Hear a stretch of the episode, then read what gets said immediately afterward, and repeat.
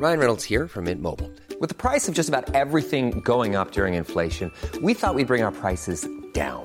So to help us, we brought in a reverse auctioneer, which is apparently a thing.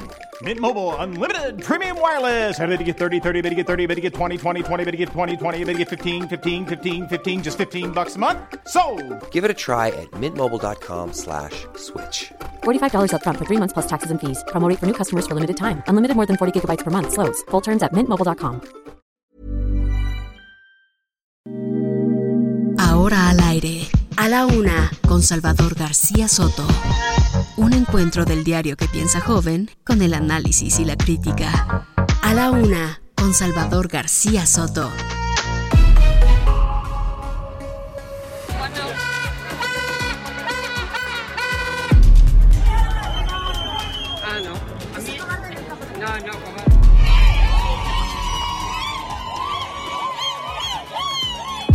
Denunciar la dictadura de mi país no es fácil, pero seguir guardando silencio y defender lo indefendible es imposible. Todo el personal que está ahí tiene capacitación, no son este, improvisados ni nada por el estilo y los resultados se están dando. Informa a ustedes que 541 brigadistas, técnicos y eh, también de eh, gente especializada, incluyendo a la Fuerza Aérea Mexicana, todos eh, estuvimos ahí eh, de manera coordinando, trabajando. Show your standing. Muestren su postura, salgan de las oficinas, de sus casas, de sus escuelas y universidades. Salgan en nombre de la paz, con símbolos ucranianos para apoyar a Ucrania, apoyar la libertad, la vida. No hay destrucción de la selva. Es eh, una brecha, cuando mucho, de 50 kilómetros.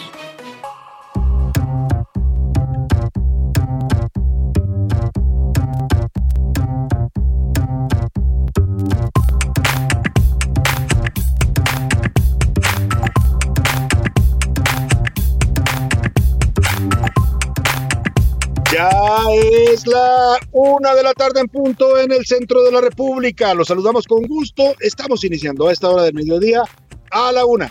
Este espacio informativo que hacemos para usted todos los días a esta hora del día. Aquí nos encuentra, aquí estamos para informarle y acompañarle en esta parte de su día, en este jueves, jueves 24 de marzo de 2022. Jueves que ya huele a viernes para muchos, una semana que ha sido corta por el tema del puente del 21 de marzo, pero aquí estamos con la mejor actitud en un jueves eh, soleado, caluroso aquí en la Ciudad de México, 23 grados centígrados la temperatura, con mucha información, con muchos temas interesantes, importantes para compartirle, para comentar y para debatir con usted. Ya sabe que aquí en este programa no solo no es un programa de solamente de ida, sino también de ida y vuelta. Usted también nos retroalimenta con sus comentarios, con sus opiniones y nos ayuda a hacer este espacio que es suyo. En este jueves hay temas importantes, pero antes déjeme saludar a todas las frecuencias que nos sintonizan a través de nuestra señal principal aquí en el Valle de México, el 98.5 de su FM, desde aquí, desde Avenida de los Insurgentes Sur 1271, los rumbos de la colonia del Valle. Transmitimos a toda la República Mexicana, a Tijuana, Baja California, en la frontera norte, a Tapachula, Chiapas en la frontera sur, y estamos también en Guadalajara, Jalisco, en Monterrey, Nuevo León, en Colima, Colima, en Coatzacoalcos, Veracruz, en Culiacán, Sinaloa, en Oaxaca capital, en San Luis Potosí capital, también en Tampico, Tamaulipas, igual que en Villahermosa, Tabasco, en Tuxtla Gutiérrez, Chiapas, en el istmo de Tehuantepec, en la comarca lagunera, eh, también saludamos con gusto a toda la gente que nos escucha en los Estados Unidos, también la señal de Heraldo Radio llega hasta la Unión Americana, estamos en las frecuencias de Y Bronzeville, Texas, en la frontera con México. Desde ahí también nos escuchan eh, paisanos de Matamoros y de Reynosa. Y también en la ciudad de San Antonio, a través de la frecuencia Now Media Radio, 1520 de AM, nos sintonizan también nuestros paisanos allá en San Antonio, Texas. Igual que en Chicago, Illinois, también a través de la frecuencia de Now Media Radio Chicago. Estamos llegando a este gran, esta gran ciudad de la Unión Americana. Pues tenemos muchos temas en este jueves para compartir con usted. Vamos a hablar de los acuerdos. La alcaldesa de Sandra Cuevas, aceptó haber agredido a policías capitalinos. Reconoce que sí, incurrió en esta agresión y ya llegó a un acuerdo para reparar este, este, esta agresión. Un recuerdo reparatorio, le voy a dar todos los detalles. Con esto estaría evitando la alcaldesa pues que la manden a prisión, ¿no? Porque ese era uno de los riesgos ante este caso, que ella dice es una persecución política, está reconociendo que sí incurrió en una agresión y en un maltrato a estos policías que estaban haciendo un operativo en su alcaldía. También Sol Arena y bancos. Esta tarde comienza la Convención Nacional Bancaria en el puerto de Acapulco. Oiga, todos los de la lana, los del billullo, los banqueros, esos que nos prestan, pero también nos sangran con las comisiones, se van a reunir a partir de hoy en Acapulco. Este fin de semana tendrá lugar la Convención Nacional Bancaria. Están invitados el secretario de Hacienda, Rogelio Ramírez de la O, y está invitado también, por supuesto, la gente del Banco de México y el presidente López Obrador, que estará asistiendo, no sé si eh, a la inauguración o a la clausura, pero seguro estará en uno de los dos eventos el presidente para dar un mensaje a los banqueros. Oiga, y el infierno, ¿se acuerda de aquella película del señor Luis Estrada, El infierno, que retrata con mucha crudeza y dureza la realidad del narcotráfico en México? Bueno, pues se vive también en la realidad. Michoacán, Morelos, Jalisco y Tamaulipas están registrando incendios forestales. Aquí no hablamos del tema del narco, pero sí de un infierno en llamas que tiene a varios estados en este momento por la sequía. Madruguete, en un hecho inédito, el presidente López Obrador se le adelantó al Banco de México. Oiga, el presidente que suele presumir que su pecho no es bodega y que cuenta todo lo que se entera, pues ahora incurrió en lo que puede ser incluso un delito porque la ley, la ley establece que todos los que asistan a una junta de gobierno del Banco de México no pueden andar revelando lo que ahí se dice y se acuerda.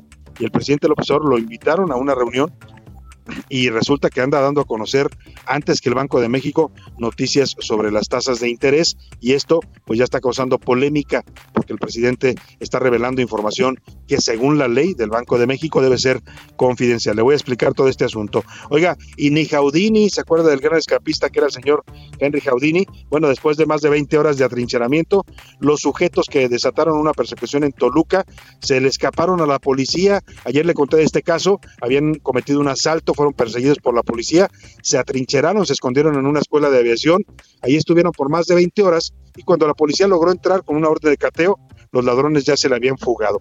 Qué novedad. Bueno, pues me voy a contar toda esta historia. En los deportes, clásico de la CONCACAF por el boleto al Mundial. Hoy la selección de fútbol de México enfrenta a lo de los Estados Unidos. Va a ser el partido aquí en el Estadio Azteca.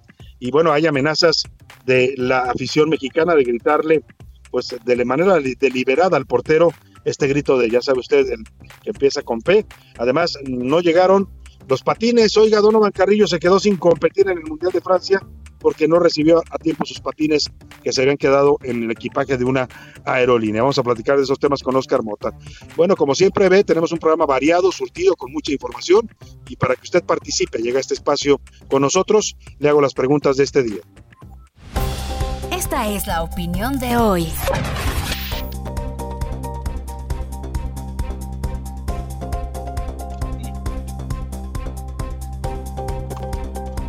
Y vamos a la pregunta del día. Le tengo dos temas, dos temas sobre la mesa el día de hoy. Bueno, en realidad tengo tres temas. Le voy a hacer tres preguntas hoy para que usted se anime y participe con nosotros. La primera tiene que ver con el... Se cumple exactamente hoy un, un mes de la invasión de Rusia a Ucrania.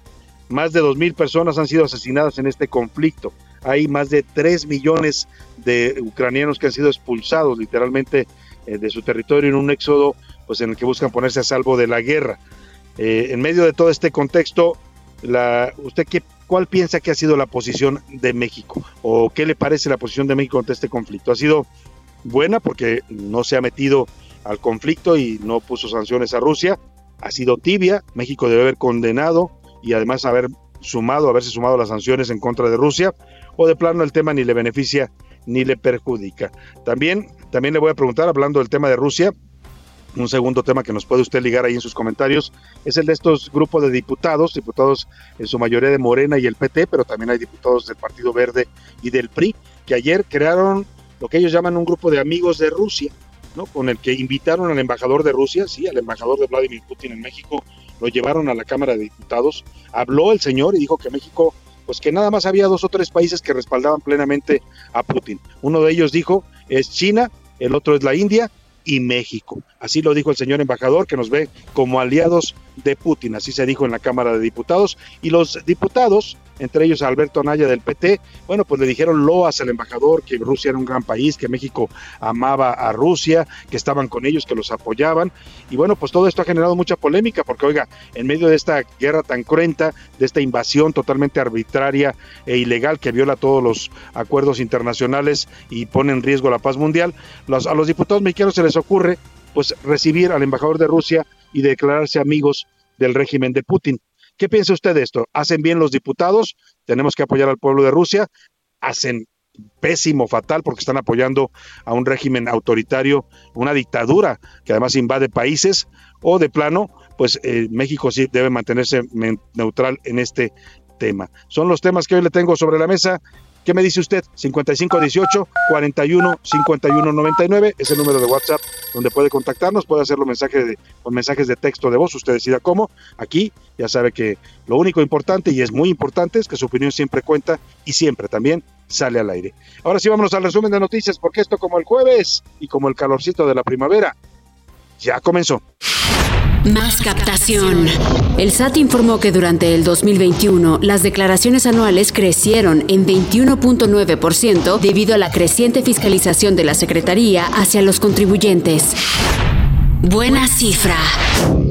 En los últimos meses, la afiliación de trabajadores independientes al IMSS registró un incremento promedio de 20% mensual.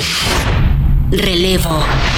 A partir de este jueves, Alejandro Díaz de León, exgobernador del Banco de México, es el nuevo director corporativo de Grupo VAL, el conglomerado de empresas compuesto por GNP Seguros, Afore Profuturo, El Palacio de Hierro, Peñoles, Fresnillo, Valmex, entre otras. Castigo. La Organización Internacional del Trabajo suspendió temporalmente su cooperación con Rusia debido a la invasión de Ucrania. Luto. La exsecretaria de Estado estadounidense Madeleine Albright, la primera mujer en ocupar este cargo en el gobierno en Estados Unidos, murió este miércoles a los 84 años.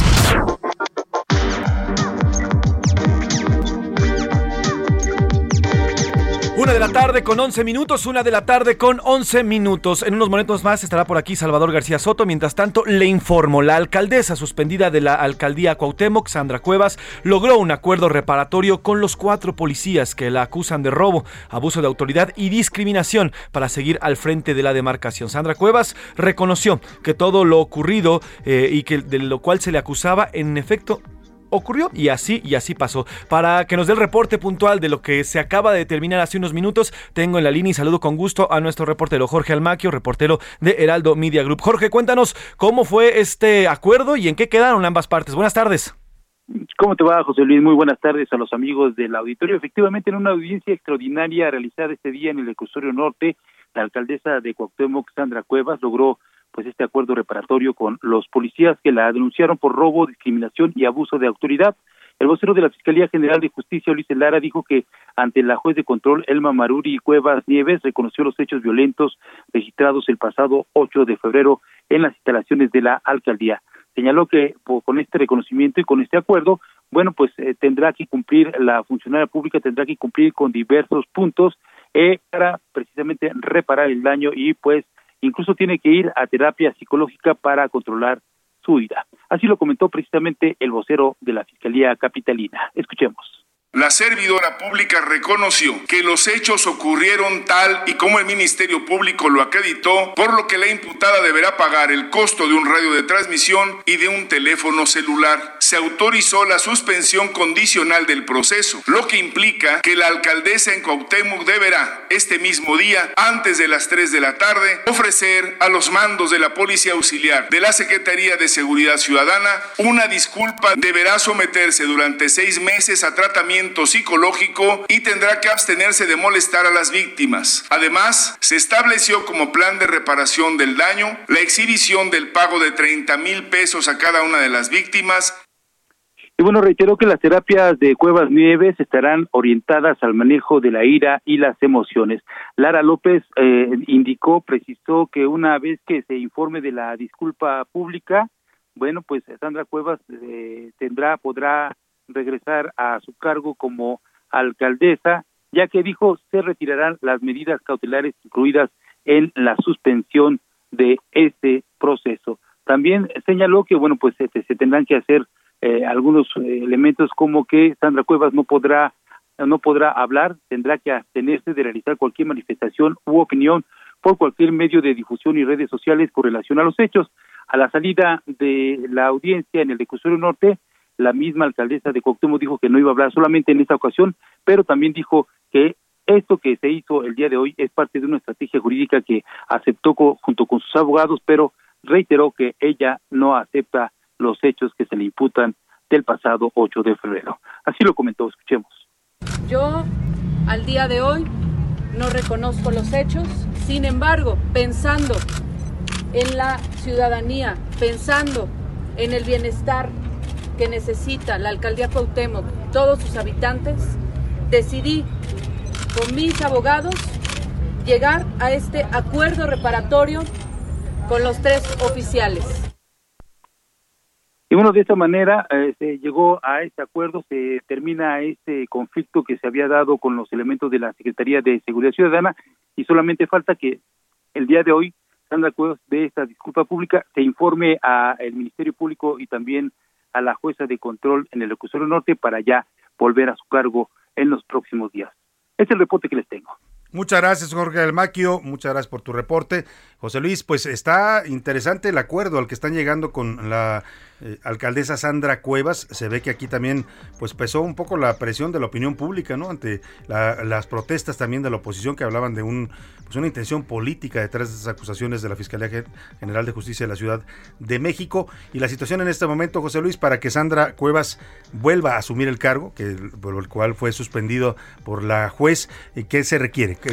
Tiene que pagarle 30 mil pesos a los dos mandos que, que ofendió y que ella misma ya aceptó. Además, tiene que reponer un, radio de transmisión y un teléfono celular que habrían sido destruidos durante esta retención. Va a tomar durante seis meses terapias de manejo de ira y control de ira y, si no, y ofrecerle disculpas públicas a ambos policías. Que, me invite a esas terapias, yo voy. bueno, esto lo tiene que hacer antes de las 3 de la tarde, ofrecer disculpas. En cuanto lo haga, bueno, pues se retiran todas las medidas cautelares. Esto incluye la suspensión de su cargo en la alcaldía eh, Cuauhtémoc. Pues interesante, interesante el arreglo y qué bueno que hubo acuerdo porque sí se veía como un caso donde estaban poniéndole demasiado, eh, demasiado la eh, maquinaria de justicia, ¿no? Pocos casos se resuelven tan rápido y de manera tan expedita como pasó con la acusación a esta alcaldesa, que sí, el delito es eh, cuestionable, ¿no? Que una autoridad se porte de manera prepotente, en este caso con estos policías o con cualquier ciudadano, ¿no? Si ella cometió un abuso, si los maltrató, si los discriminó, como ellos se quejaron. Incluso hablaron de que se les quitaron, se les robaron sus celulares, pues merece merece eh, ser sancionada. Pero eso de suspenderla del cargo y casi casi la quieren meter a la cárcel por eso, pues sí parecía como que había, la verdad, una intencionalidad política en la acción de la fiscalía y sobre todo pues en donde está el poder en la ciudad, que es en la jefatura de gobierno de la Ciudad de México que encabeza Claudia Sheinbaum. Claudia Sheinbaum negó una y otra vez que fuera un asunto político y yo creo que por cómo se está resolviendo al final sí tenía un componente político. Pero bueno, siempre el acuerdo será bueno, sobre todo para las partes en conflicto, en este caso la alcaldesa Sandra Cuevas y los policías que se dicen agredidos por ella. Oiga, y en otro tema, José Luis, gracias, gracias por, es que tuve ahí una emergencia que tuve que salir rápido de la cabina, ya no le doy más detalles, ¿verdad? Para que no se tenga usted que enterarse. Pero bueno, ya estoy aquí de regreso, pero eh, vamos a hablar de la convención bancaria porque este fin de semana en Acapulco, les gusta mucho Acapulco, los banqueros siempre se van a hacer allá, es una tradición que vayan a, a este puerto a hacer su convención bancaria pues esta tarde es inaugurada ya la 85 Convención Bancaria. Mire, es un evento importante porque se trasladan allá pues todos los eh, capitanes de los bancos mexicanos, todos los eh, directivos de los bancos, y con ellos va pues toda una, una playa de, personal, ¿no? De todos los, los asesores, los, la gente que los apoya, incluso sus familias. Entonces, la derrama económica, el evento se vuelve importante para Acapulco porque se espera una derrama de 21 millones de pesos con esta convención bancaria. Además van todos los periodistas, ¿no? Los, sobre todo los del medio financiero que luego los invitan, ahí les pagan sus, sus suites en hoteles de lujo. Muchos de ellos aprovechan también para echarse un fin de semana y al mismo tiempo reportar pues la convención bancaria eh, y, es un evento importante porque pues ahí se concentran eh, todos los directivos de los bancos que operan en México. Esta convención bancaria regresa por primera vez a la forma presencial después de la contingencia por la pandemia del COVID en 2021 tuvo un formato híbrido, había algunos presentes y otros en, de manera virtual. Hoy por primera vez se reúnen de nuevo todos los banqueros y bueno, pues va a ser un evento interesante porque siempre salen de ahí mensajes importantes sobre hacia dónde va la banca en México, qué tanto van a reforzar las áreas de crédito, ¿no? qué servicios van a ofrecer a los, a los usuarios de la banca nacional. Y en este momento hay un tema que va a dominar, que está en el ambiente. O sea, siempre son importantes los discursos del presidente de la Asociación de Banqueros de México, del presidente López, en este caso el presidente es López Obrador, pero cualquier, asisten todos los presidentes siempre, también del secretario de Hacienda. Se mandan mensajes interesantes para los mercados financieros. Pero en esta ocasión, el tema que domina, y ahora se lo voy a preguntar al experto en estos temas, a José Manuel Ortega, nuestro editor en jefe de la sección Mercados aquí en el Heraldo de México, es, eh, pues es importante porque el tema en el ambiente sin duda es la venta de Citibanamex. ¿no? Ya hay varios ahí levantando la mano se está promoviendo una campaña para decir que Banamex tiene que quedar en, manos mexicanas, lo propuso así el presidente, y hay varios que ya están alentando esto. Ayer veía una encuesta de Paco Abundis de Parametría, que es un encuestador bastante serio, le mando un, abrazo, y él le preguntó a la gente qué pensaba de Citibanamex, si se vendía, si debía ser vendido a extranjeros o a mexicanos. El 80% le dijo que debe quedar en manos mexicanas. Bueno, y le decía, es importante esto porque el presidente acude hoy a las 5 de la tarde a, inaugurar esta convención bancaria y bueno, en el ambiente está inevitablemente este tema de Citibanamex, su venta, todavía no se van a conocer las, las, condiciones de venta que va a poner este grupo estadounidense, pero pues en cualquier momento va a surgir esto y ya hay varios tiradores apuntados. José Manuel Arteaga, me da gusto saludarte, ¿cómo estás? Ya pendiente de la Convención Nacional Bancaria, José Manuel, muy buenas tardes. Hola Salvador, ¿cómo estás? Buenas tardes, saludos a ti, a los radioescuchas. En efecto, Salvador, ya andamos por acá, por Acapulco, eh, en un ratito más, eh, a partir de las 5 de la tarde, se da el inicio de esta 85 convención bancaria. Pero déjame te comento, Salvador, hay dos temas en el ambiente que ya empezaron a mover las aguas aquí en Acapulco. Uno es el tema de que esta mañana el presidente Andrés Manuel López Obrador eh, anunció que la tasa de interés interbancaria aumentaría 50 puntos base. Eh, y el segundo tema, Salvador, es Banamex. Banamex, la compra de Banamex, y que también está aquí en, en el tema. Déjame te comento que hace unos minutos el presidente de la Asociación de Bancos de México, Daniel Becker, aseguró, nos dijo que los banqueros son muy respetuosos de la autonomía del Banco Central y que bueno necesitaban ver todo este detalle de lo que dijo el banco de, el, presidente de México. Eh, hace unos minutos también el Banco de México ya anunció que eh, aumenta 50 puntos base la tasa de interés interbancaria. Y comentar también Salvador que bueno el vicepresidente de la ABM Rodrigo Brand destacó que la autonomía del Banco Central es pilar fundamental para la actividad económica eh, dice también Raúl Martínez Sosto, quien es el vicepresidente de ABM, que eh, la autonomía de Banco de México es la columna vertebral y la razón de ser del banco. También, Salvador, pues comentarte, comentar el otro tema que está aquí muy, muy eh, en, en, boga, es el tema de la venta de Banamex por sitio. Déjame, te comento a ti el auditorio que anoche, anoche hubo una cena con medios de comunicación y ahí Manuel Romo Villafuerte, quien es director general del grupo financiero City Banamex, él aseguró que el anuncio que hizo Banorte, en donde invitaba a los mexicanos a participar en la compra de la institución financiera y con ello crear un verdadero campeón de la banca de México, es una muestra, es una muestra real de que existe un gran interés por Banamex. Dice que esta reacción de Banorte responde a que se habla de que es la marca más icónica del sistema financiero nacional que es un referente por el tamaño de su clientela, por la infraestructura, por la modernidad y digitalización y todo el patrimonio artístico y social. Y dice que honestamente lo que se ve es una reacción natural de interés que hay, que hay por la franquicia. Además, también Robo eh, Villafuerte comentó que va a ser en abril cuando se presente el cuarto de datos, el famoso Data Room, y ahí, bueno, se analicen los paquetes de información de los negocios que se van a vender a los cuales solamente van a tener acceso aquellos interesados que cumplan con ciertos criterios. Salvador, como te comentaba, esta tarde el presidente Andrés Manuel López Obrador, en punto de las 5 de la tarde, va a estar en la inauguración de la 85 Convención Bancaria y bueno, va a estar secundado por la gobernadora de Banco de México, Victoria Rodríguez Ceja, por el secretario de Hacienda, Rogelio Ramírez de la O, el subsecretario de Hacienda Gabriel Llorio y el líder de los banqueros Daniel Becker. Eh, Salvador, eso, digamos, es parte de lo que se está moviendo por aquí en Acapulco. Pues Ha iniciado calientita, calientita la convención bancaria, Salvador. Sí, por lo que nos dice, sí, este tema polémico de que el presidente revele antes que el Banco de México el incremento de la tasa de interés, pues es un, un tema de verdad que va a, a, pues desatar muchas reacciones, como ya lo está haciendo ahí en la convención bancaria, porque ponen entredicho la autonomía del Banco de México. ¿Quién le informó al presidente de esta decisión que se había tomado en privado? ¿Quién le pasó información? ¿Y por qué el presidente la revela antes de que la anuncie el propio Banco de México? Vaya tema este que se va a discutir, a debatir también ahí en la convención bancaria. Te mando un abrazo. Sí, como, En efecto, Salvador, nomás- además, en efecto, Salvador, te lo comento porque sí, Sí. es una decisión exclusiva de cinco integrantes de la Junta de Gobierno del Banco de México el dar a conocer este anuncio de política monetaria, Salvador. Sin duda. Un abrazo, José Manuel. Estamos contigo en esta cobertura que vas a realizar de la Convención Nacional Bancaria. Salvador, un saludo para ti, buenas escuchas, muy buena tarde. Me voy a la pausa y volvemos para hablar de esta polémica sobre el presidente que se adelantó y cometió una fuerte indiscreción que puede ser un delito. Ya regreso con usted. Regresamos. Sigue escuchando A la Una con Salvador García Soto.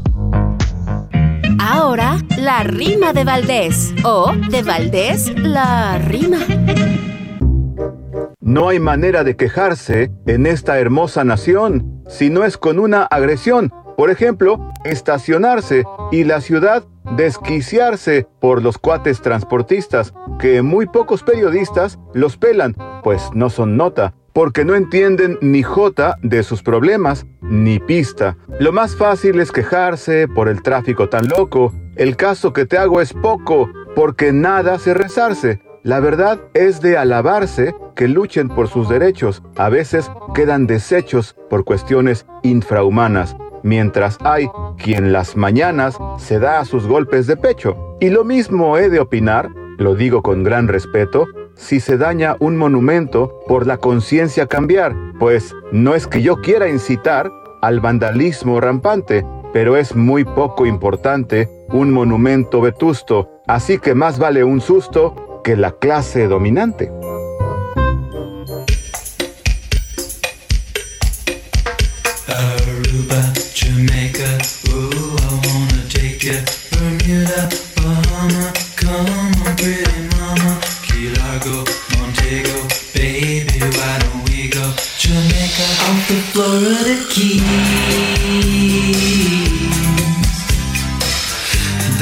Place called Kokomo. That's where you wanna go to get away from it all. Bodies in the sand, tropical drink melting in your hand. We'll be falling in love to the rhythm of a steel drum band.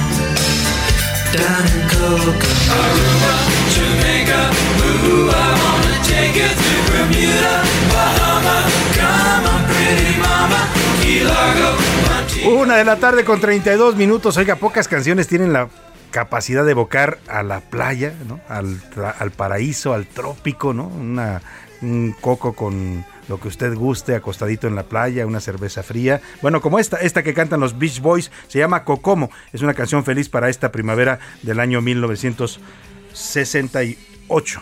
68. Vamos a mm, oír un poco más de los Beach Boys para que se imagine usted en la playa. ¿Ya fue a la playa? ¿Va a ir?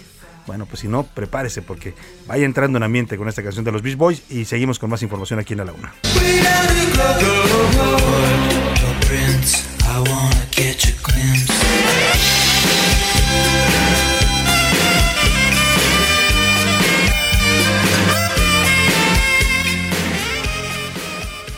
La Una con Salvador García Soto.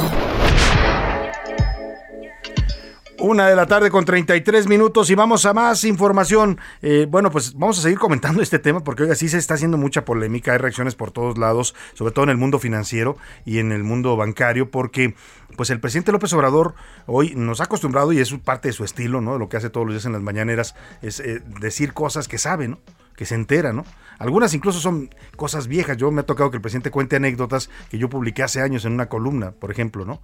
No, que cuando fue, que fueron a ver a Peña Nieto, fulano sultano, todo eso está publicado en columnas y muchas las recupera él porque se entera o, se las dicen y las cuenta como si fueran la gran revelación, ¿no? Pero esta que hizo el día de hoy, y, todo lo hace bajo la lógica de que su pecho no es bodega y lo que se entera se lo tiene que decir a, a los, a los mexicanos.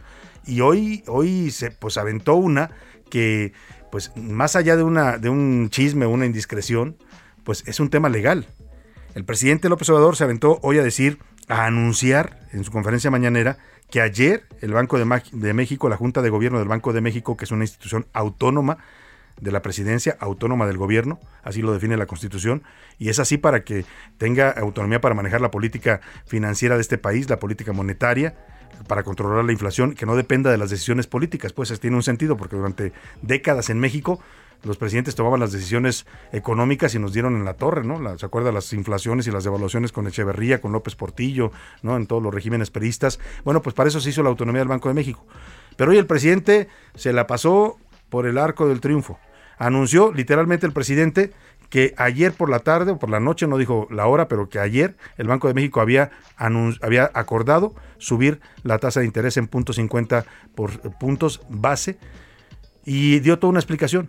Pero aquí lo, lo grave es que, ¿cómo se enteró el presidente? ¿Quién le informó? Porque estas son decisiones que se toman en una Junta de Gobierno. Hay un artículo de la ley que ahora se lo voy a, a invocar y se lo vamos a consultar a los expertos de la ley de, orgánica del Banco de México que dice textual es el artículo 45 de esta ley, dice textual que, los que asistan a las reuniones y a las sesiones de la Junta de Gobierno del Banco de México deberán guardar total confidencialidad sobre los acuerdos y asuntos que ahí se traten, salvo alguna autorización expresa que tenga la Junta de Gobierno para revelar esta información. O sea, nadie debe salir y decir, acabamos de acordar esto, hasta que no lo informe la Junta de Gobierno, oficialmente ninguno de los que están ahí, que son cinco integrantes, pueden salir a dar la noticia.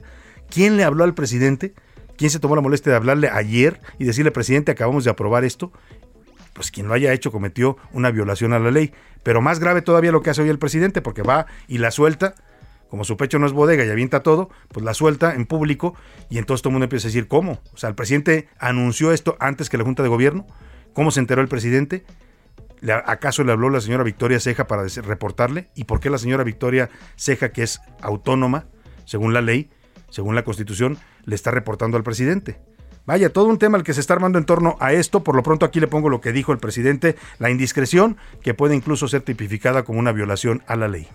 Ayer aquí en México, el Banco de México aumentó la tasa de interés punto 50. Vamos a tener una tasa de interés de 6.5, porque cuando aumentan las tasas de interés hay menos inversión y se supone que baja la inflación. Es un mecanismo de control. De todas formas, cuando llegamos nosotros al gobierno, la tasa de interés era del 8%, la bajamos hasta el 4%, pero ahora por esto ha ido subiendo. Bueno, ahí está el presidente. Mire, el presidente tiene libertad de expresión como cualquier ciudadano. No es como cualquier ciudadano porque tiene esa libertad de expresión que todos tenemos y él mismo tiene, pues debe estar acotada por ciertos principios legales. O sea, el presidente no puede andar hablando de todo, como lo hace López Obrador, porque en muchos casos pues comete eh, irregularidades. En este caso está violando la ley. No le corresponde a él hacer este anuncio, porque para eso hay una institución autónoma que se llama Banco de México. ¿Por qué lo dijo el presidente? Pues es- eso, eso ya más o menos lo entendemos, ¿no? Porque él dice que no se calla nada. Pero ¿por quién se lo comunicó? ¿Y por qué? ¿Bajo qué lógica? O la gran pregunta de fondo, al ver este anuncio y al escucharlo, es, otra vez, el presidente está mandando en el Banco de México, el presidente de la República manda en el Banco de México, lo cual es bastante delicado. ¿eh? Pues así está el tema. Eh, vamos a consultar ahora a los especialistas sobre este asunto para que nos den su opinión. Pero antes le, pre- le- le presento este reportaje que nos hizo Milka Ramírez sobre cuántos bancos hay en México. ¿De qué hablamos cuando hablamos de la banca mexicana? Sí, la mayoría son extranjeros, son pocos mexicanos, creo que hay dos o tres nada más mexicanos. Los grandotes, los que controlan eh, la mayor parte del mercado bancario, son extranjeros, españoles, para mayores señas, ¿no? El BBVA, el Santander, y por ahí Banorte, que les pelea, pero Banorte es el único banco mexicano fuerte. Y en todo esto está la polémica de qué debe pasar ahora con Citibanamex, si debe quedar en manos extranjeras o debe quedar en manos nacionales. Milka Ramírez nos explica por lo pronto esta radiografía de la banca mexicana. En México hay 49 bancos en operación. Hasta junio del 2020 eran 50, pero en ese momento se le quitó la licencia a Banco Ahorro FAMSA por manejos indebidos. El 80% de los activos del sector en nuestro país se concentra en siete bancos conocidos como el Grupo de los Siete o G7.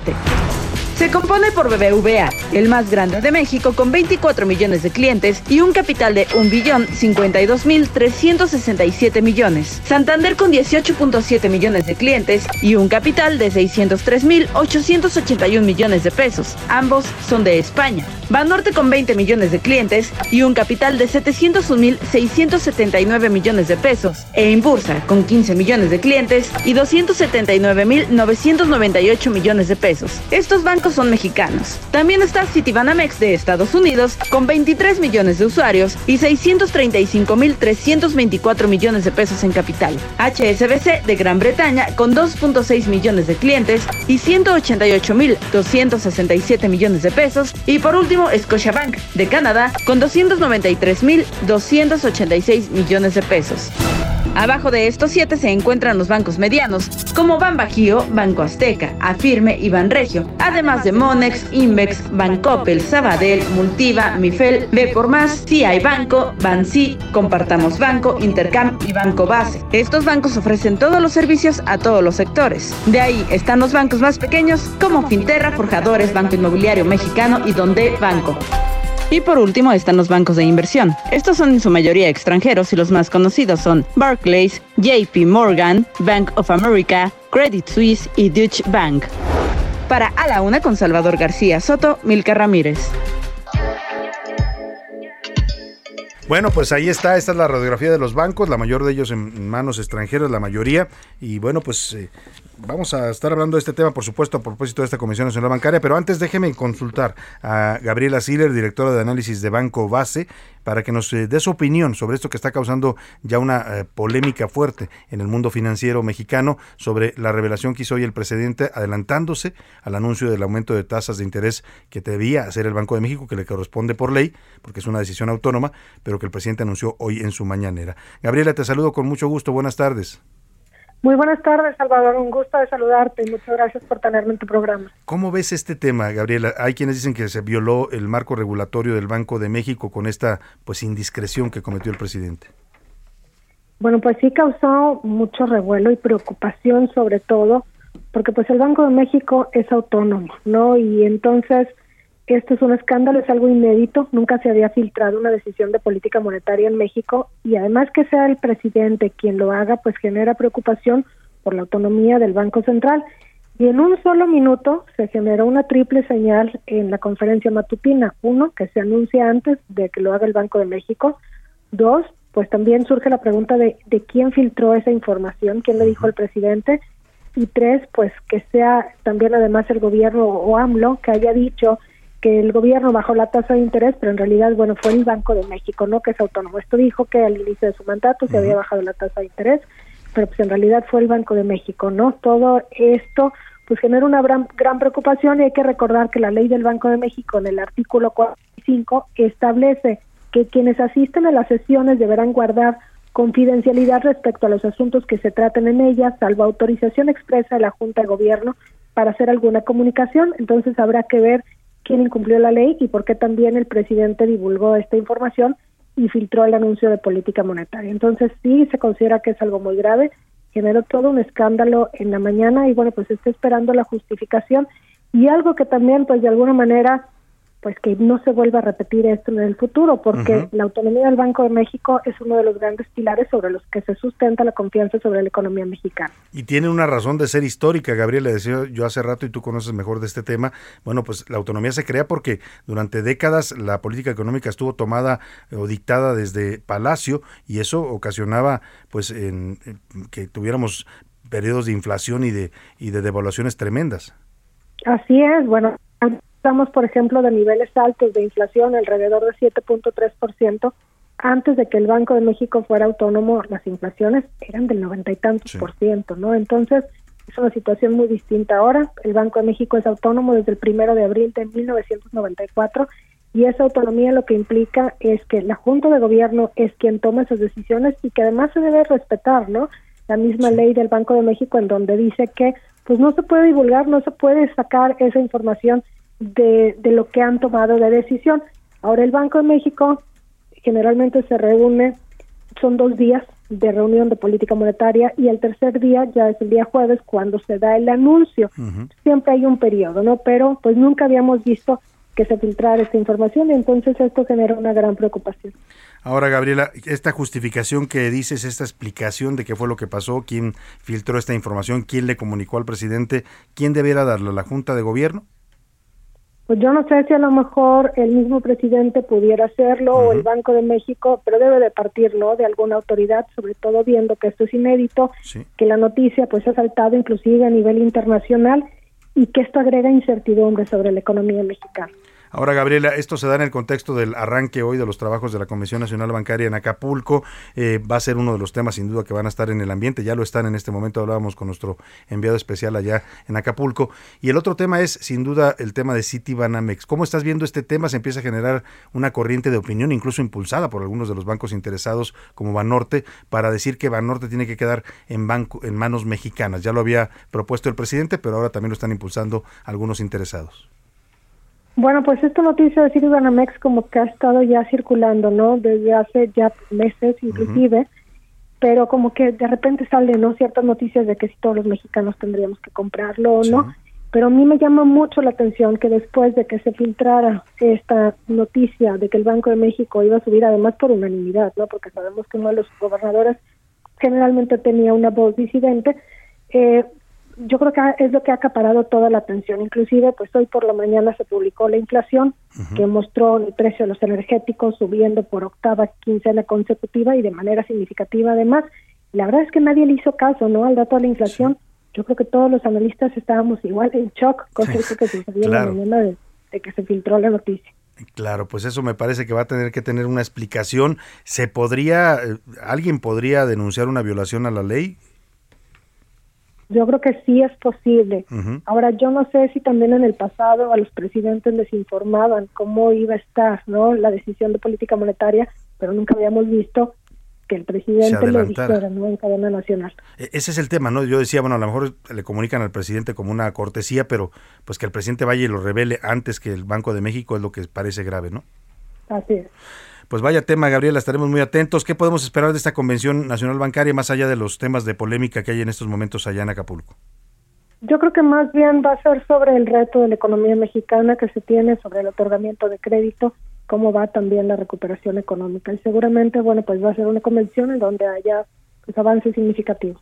Muchas gracias, Gabriela Siller. Como siempre, un gusto tener tu análisis y nos orientas en estos temas. Te agradezco mucho. Muchas gracias a ti, Salvador. Muy buenas tardes. Gabriela Siller es directora de análisis del Banco Base. Oiga, vámonos a otro tema. La sequía nos está golpeando fuerte ya en diversos temas. Ya hay racionamientos de agua potable en Monterrey. Las presas del país están a menos del 15-20% de su capacidad algunas, la mayoría de ellas por debajo del 50%. Y ahora los incendios forestales. Hay eh, incendios que están afectando en este momento a varios estados del país. En Tamaulipas un incendio forestal fuera de control está eh, ocurriendo en la Reserva de la Biosfera del Cielo en el municipio de Gómez Farías. El fuego ya afectó alrededor de 100 hectáreas. En el combate están participando elementos de la CONAFOR, el Ejército y Protección Civil. Vamos contigo, Carlos Juárez, para que nos reportes cómo va este incendio en este hermoso lugar que es la Reserva del Cielo allá en Tamaulipas. Hola, ¿qué tal Salvador? Muy buenas tardes, qué gusto saludarte a ti y a todo tu auditorio desde Tamaulipas. Te comento que, bueno, pues brigadistas, voluntarios, así como personal del Ejército Mexicano y de Protección Civil se encuentran combatiendo en un, incendio forestal en lo que conocemos como la Reserva Biológica del Cielo en el municipio de Gómez Farías, Tamaulipas.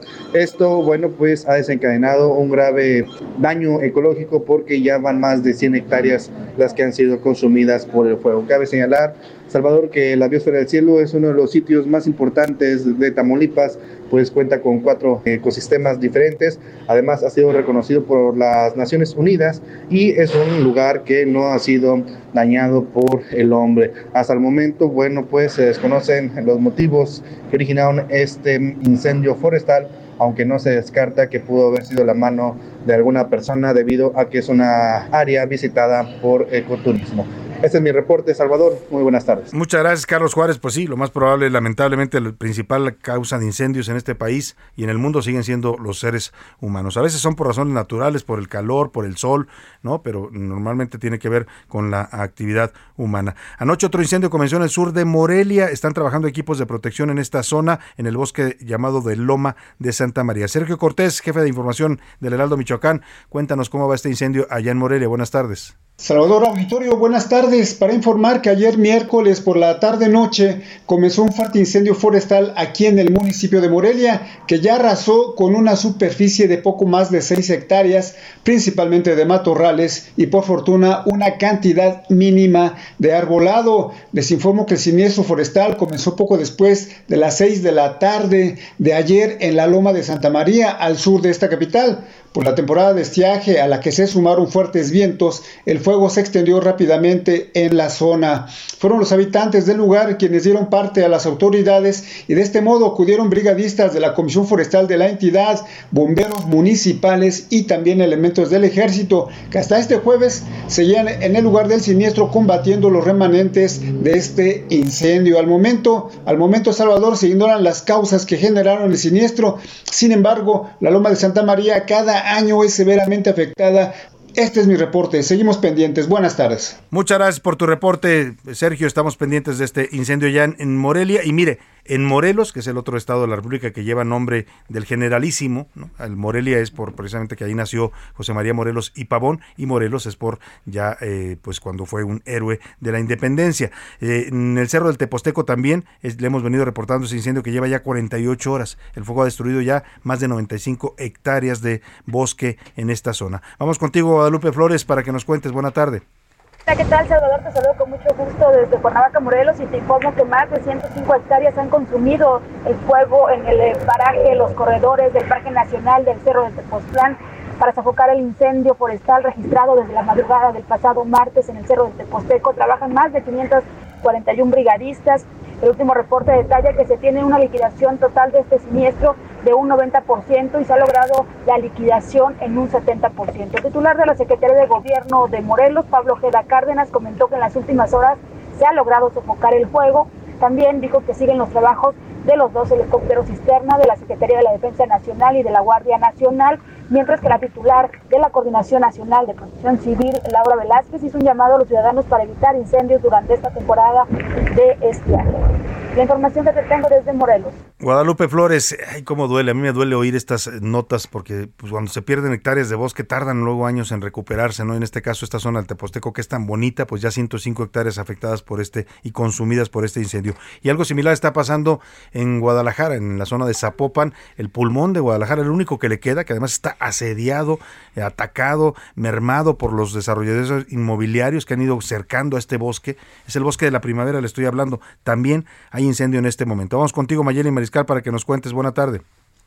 Salvador, muy buenas tardes. Buenas tardes al auditorio. El incendio forestal en el paraje Bajío de Milpillas, dentro del área de protección de flora y fauna del bosque de la primavera, en el municipio de Zapopan, se reportó ya como controlado. El incendio se pudo controlar anoche. El estimado preliminar son 280 hectáreas afectadas. Y es que el combate inició este miércoles 23 de marzo a las 13.30 horas y participaron más de 320 combatientes forestales de distintas dependencias estatales y federales. Se trabajó también con 76 unidades entre pipas, motobombas, ambulancias, bombas de agua y camionetas pick-up y en apoyo aéreo con seis helicópteros. A través de un comunicado se informó que en este momento permanecerán brigadas forestales en el lugar realizando acciones de liquidación y enfriamiento. Además, se mantiene la alerta atmosférica en la zona metropolitana debido a la dispersión de contaminantes en el aire. Pues qué bueno que ya se controló el incendio Mayeli Mariscal, este bosque importante sin duda para el oxígeno en la zona metropolitana de Guadalajara. Vamos a otro tema rápidamente. Ayer le conté esta persecución de película, estos ladrones que se atrincheraron en una escuela de aviación. 20 horas estuvieron encerrados, la policía no entraba porque no tenía una orden de cateo. Cuando finalmente consiguió la orden de cateo y entró a la casa, los ladrones ya se habían fugado. Así como de película donde los policías son tontos. Escuche usted. Es correcto, Salvador, pues como una película de acción que no tuvo un final feliz. Fue lo que ocurrió ayer en la ciudad de Toluca, luego de que autoridades esperaron por más de 24 horas a las afueras de un inmueble de esta capital, donde presuntamente se escondía un sujeto que disparó en contra de elementos de seguridad desde el pasado martes. Cabe recordar, Salvador, que no fue hasta las 16:20 horas de ayer cuando tres servidores de la Fiscalía del Estado de México pudieron ingresar en este inmueble inmueble que fungía como una escuela de aviación para buscar al responsable de este tiroteo. Sin embargo, pues claro, no los iba a estar esperando y pues bueno, se les escapó, por lo que pues literal en este operativo no dejó personas detenidas. Bueno, pues ahí está esta situación lamentable. ¿Cómo se les escaparon? Oiga, si tuvieron todo el tiempo para rodear la zona, para cordonar la casa en lo que llegaba la orden de aprehensión, puedo entender la tardanza de los jueces para librar la orden de aprehensión. Lo que no puedo entender es cómo se les escaparon los ladrones teniendo sitiada la casa donde estaban escondidos. Pero bueno, solo hay cosas como dicen, imagínense vivir en Suiza y perdernos estas, estas noticias, ¿no? En fin, vámonos a, a la primera, ya a despedir la primera hora, qué rápido se fue. Le, lo voy a dejar con Aterciopelados. Priscila, ¿qué nos van a presentar? Pues desde Colombia en 1995 ellos cantaron que había muchas florecitas, Salvador, pero una en especial era muy rockera, florecita rockera. Venga.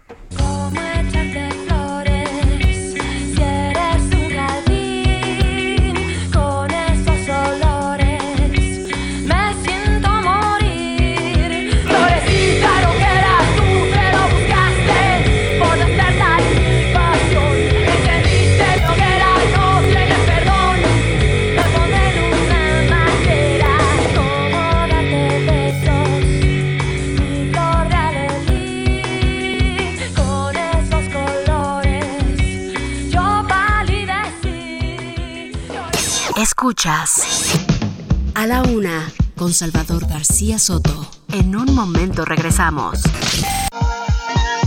Ya estamos de vuelta con A la Una con Salvador García Soto.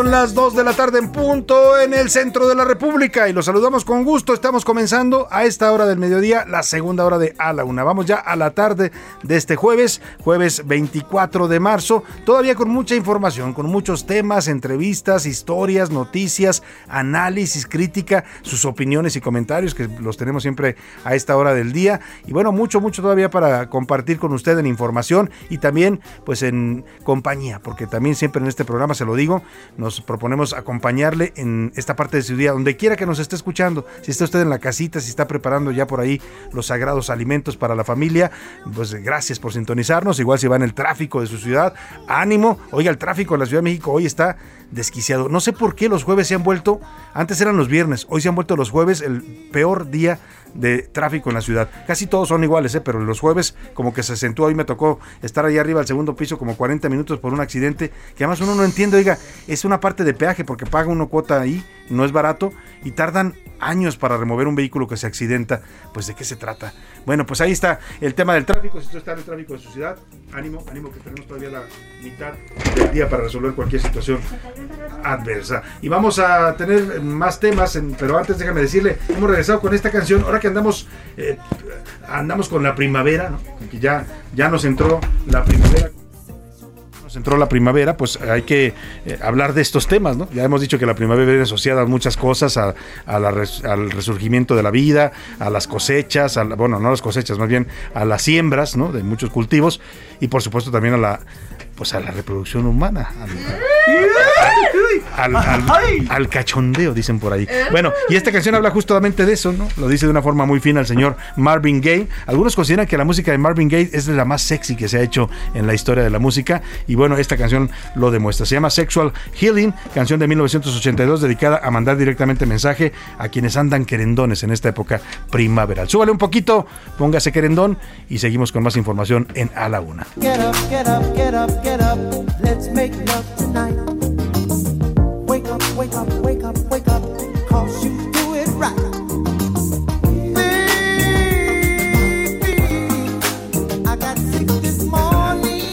La verdad es que tiene ritmo esta canción, hay que reconocerlo, tiene ritmo. Se pone uno como que, ay, bueno. Te provoca mover las caderas. Sí, te provoca moverte, moverte de ritmo sabroso. Vámonos a los temas que le tengo preparados en esta segunda hora, en esta tarde de jueves. Asesinaron a Jocelyn Quintana, una joven universitaria de 19 años en Aguascalientes. Es el quinto feminicidio cometido en Aguascalientes en lo que va del año. También le voy a contar de después del derrumbe de rocas el martes pasado en el Cañón del Sumidero, autoridades de Chiapas ya reabrieron a la navegación turística esta, este cañón que es tan visitado por mucha gente que acude, tanto de la zona de Chiapas y de Tuxtla Gutiérrez como de otros estados. Quien va a Chiapas normalmente va a hacer un paseo por el Cañón del Sumidero, que es una de las maravillas que hay en este estado chiapaneco, que además está lleno, lleno de maravillas naturales y esta es una de ellas. Vamos a tener también muchos más temas en esta segunda hora, pero por lo pronto, como siempre a esta hora del programa, es momento de escuchar la voz de usted, su voz, sus opiniones y comentarios que nos hace llegar a través de las preguntas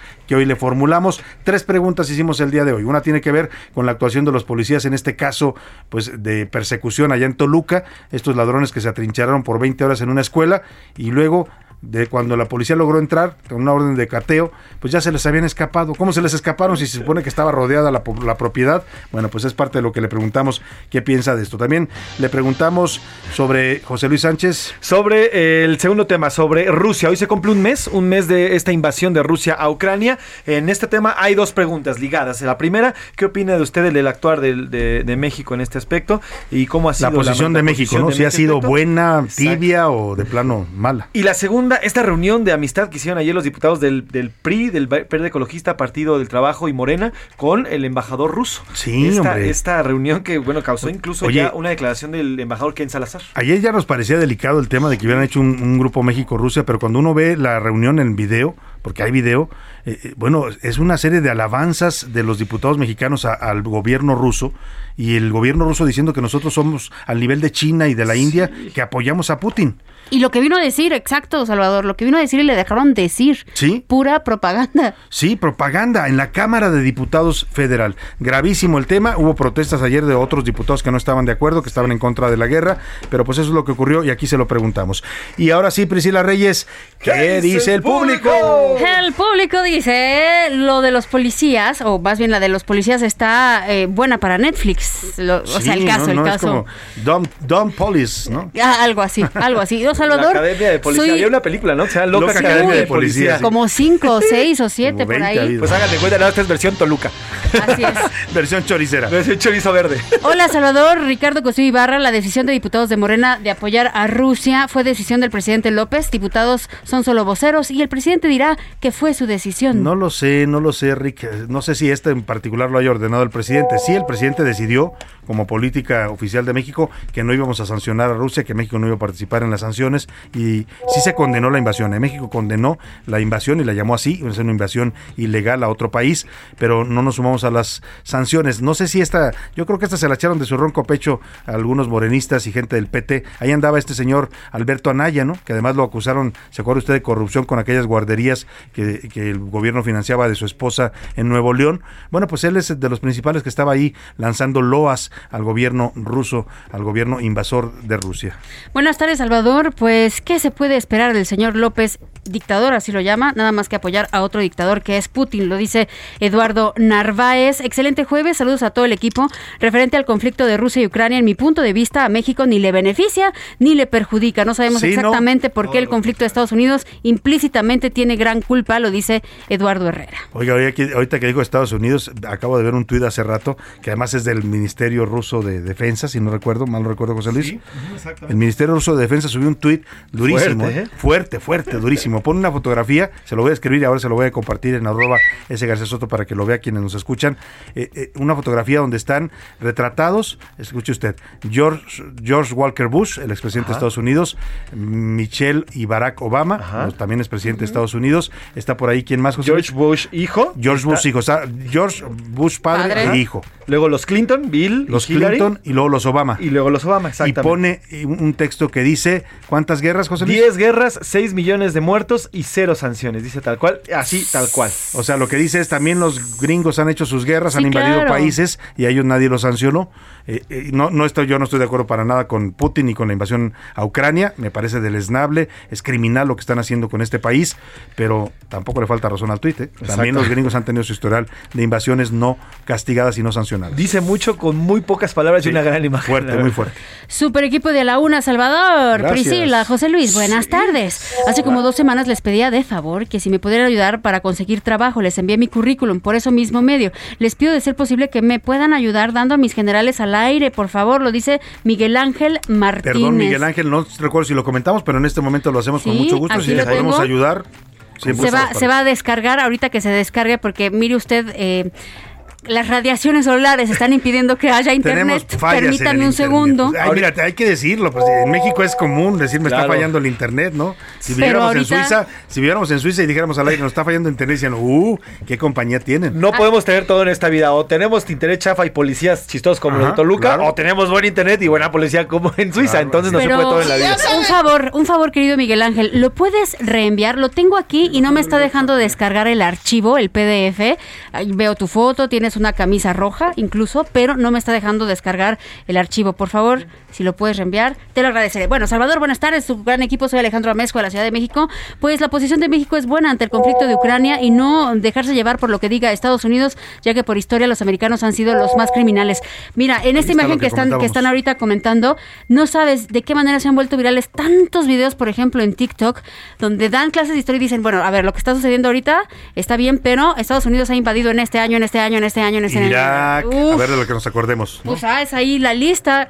Y Chile, que alentaron el golpe de Estado contra Salvador también, Allende. ajá, o sea, de las los que, que, nos quieras. acordamos, ¿eh? Te voy a buscar ese En su audio momento, para que Vietnam, lo. Irak, sí, Irán también. Irán. Insistimos, esto no es que uno esté a favor, evidentemente, de la invasión de Rusia Las a invasiones son Ucrania. condenables, las Todas, cualquier potencia, todas, ¿no? Y las de los sí. Estados Unidos no han sido santas, claro que no, son invasiones también y han sido guerras que han costado, como bien lo dice este tuit que le mencionaba, 6 millones de vidas humanas. Porfa, dígale al señor presidente que les pregunte a los gringos si existen los extraterrestres. Me pregunto si este tipo de información se la revelaría así, sin más. Ay, qué interesante que se enterara el presidente de un secreto de esos, ¿no? Y que lo diga, ¿no? Que el presidente se enterara que hay vida en. Marte, que encontraron vida en Marte y nos dijeron los mexicanos, ¿qué creen? Me acabo de enterar. inteligente. Me lo dijeron en secreto confidencial, pero lo voy a soltar. Bueno, recordemos que el año pasado el Pentágono liberó un archivo de 144 imágenes y Uy. videos con los cuales se evidencian eh, 120 avistamientos que el mismo Pentágono no les encontró ninguna explicación. Claro. Sí, Esto- pilotos, pilotos, este, oficiales y Oye, todo que y veían. conociendo al presidente López Obrador, seguro lo suelta, ¿eh? Sí, Si se lo cuentan, sí. lo suelta, aunque sea secreto de Estado. Se lo cuenta, Mau- le habla a Maussan. Se lo cuenta Maussan para que hagan un especial y ya sale. Manda a Pigmenio Bueno. Ibarra a Marte para A un- hacer un un documental. documental, A ver si exacto. no se cae don Epigmenio. Y abre un vuelo eh, Santa Lucía a Marte. No, no.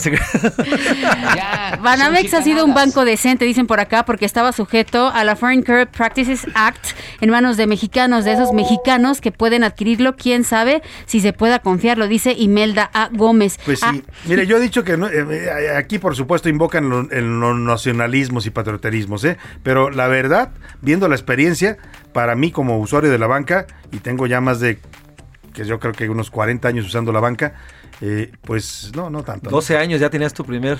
No, no, perdón, me fui muy atrás. No, póngale que 30 años sí tengo, ya con, con- usando la banca como cuentaviente y como con créditos y todo esto. Eh, pero mm, ah, es lo mismo, sean extranjeros o sean mexicanos, el tema es que nos den buen servicio y que nos cobren comisiones bajas y nos den buen crédito. Alberto de Colima dice, Pri, Salvador, José Luis, lo mejor de la radio. No escuché las preguntas, pero creo que el prematuro anuncio del presidente, escuchen esta teoría, Ajá. sobre la tasa de interés justo antes del inicio de la convención bancaria, no es casual. ¿No es casual? Mm, Muy buen fondo. Dice que no es casual. No es casual. claro, Alberto de Colima dice, y no, No es casual. Nadie hace nada. Exacto. Pues es interesante su tesis, ¿eh? porque a lo mejor el presidente lo que quiere decirnos es, vean quién manda ahora ya en el Banco de México, ¿no? Porque además a esta gobernadora él la propuso y era un agente de su gabinete, ¿no? Buenas tardes a todo el equipo más eficiente en sus comunicaciones. Y a la chica de la sonrisa contagiosa, Priscila. Ah, caray, Ay, tiene venga. años que no me en ven la este momento sonrisa le vamos a no me compartir, quito- te- se va- le voy a hacer que se quite el cubrebocas para tomar una foto sonriendo y le vamos a compartir la sonrisa contagiosa de Priscila Reyes Ay. en Twitter, en arroba ese García Soto. Y es que los ojos azules le da un timbre especial. Son verdes, son verdes. No, le No, digas, son- no le digas azules. azules. No, son Ah, azules. es que yo siempre le decía verdes y me decía azules. No, yo me acuerdo cuando llegué al Yo equipo. se los veo verdes. Yo cuando llegué al equipo. Tengo heterocromía, tengo verde, azul y tengo puntos eh, amarillos. Entonces, Bueno, pues ahora compartiremos la Dejemos de hablar de mis ojos y eh, nos dice Alberto Reyes desde Azcapotzalco que piensa que se contradice toda la magia del poder actual porque nuestro Tatuani dice que él ni su rebaño de borregos se meten en problemas de sus pueblos, etcétera, etcétera, etcétera. Es un larguísimo mensaje, Sí. pero por ahí va la opinión de esta persona. Buenas tardes, Salvador. Nos mandan saludos a todo el equipo. Con respecto a los diputados, es que si fue de iniciativa propia o fue ordenada por ya saben quién, es lo que están Yo preguntando. creo que fue iniciativa propia, ¿eh? porque no, los de, los de Morena, sobre todo los del PT, la bancada oficialista, se han aventado unas puntadas, muchas que no, no, ni- no se las mandan, pues son, son como, como esos col- colaboradores que quieren quedar bien con el jefe, pues, ¿no? Hacen las cosas porque creen que de esa manera van a quedar bien y a veces ha- hacen cada cosa que... Don Chava, saludos desde Gracias. Texcoco. Don Chava. Así Isidro de Ramadero también. Chava. Sí. Isidro de Ramadero, muchos saludos. Gracias por mandarnos Saludos a mensajes. Isidro, un abrazo. Ah, gracias también el mensaje que están mandando por acá. Saludos desde Tampico. También saludos a Tampico le mandamos. Muchos abrazos a Guillermo Villarreal desde Monterrey. Muchas gracias, Guillermo. Tenemos un mensajito de voz, pero ahorita, ahorita lo ponemos. Ahorita lo ponemos al aire, pero mientras vamos a ver qué dice la comunidad tuitera, José Luis Sánchez. Arroba S. García Soto. Síganos también, síganos a través de Instagram, arroba soy Salvador García Soto. Sobre el tema de este mes ya de, de invasión a Ucrania, ya van 2.000 personas que han sido asesinadas. El 80% dice que la reacción de México ha sido tibia, que debe condenar más fuertemente o más a fondo esta invasión que ya cumple, les digo, 30 días. El Oye, 13.5. 2.000 ucranianos asesinados. Exacto, 2.000 Ah, ucranianos Súmale a los rusos. En los rusos hay diferencia en las cifras. Ucrania dice que ha matado a 14.000 soldados rusos y Rusia dice que solamente son 7.000, o- ¿sí, no? Sí, 7.000 soldados que 7.000 habrían soldados caído. que habrían muerto. Ahora, eh, hay cerca de 5 millones de personas que ya abandonaron Ucrania. Esto, esto es casi, casi el 4.5% de la población total de Ucrania. Pues sí, O sea, es han tenido que huir de la guerra, ponerse a salvo, ¿no? Mientras tanto, Kiev sigue aguantando. Rusia, Putin, hace- a inicio de la invasión decía que en tres días caía Kiev.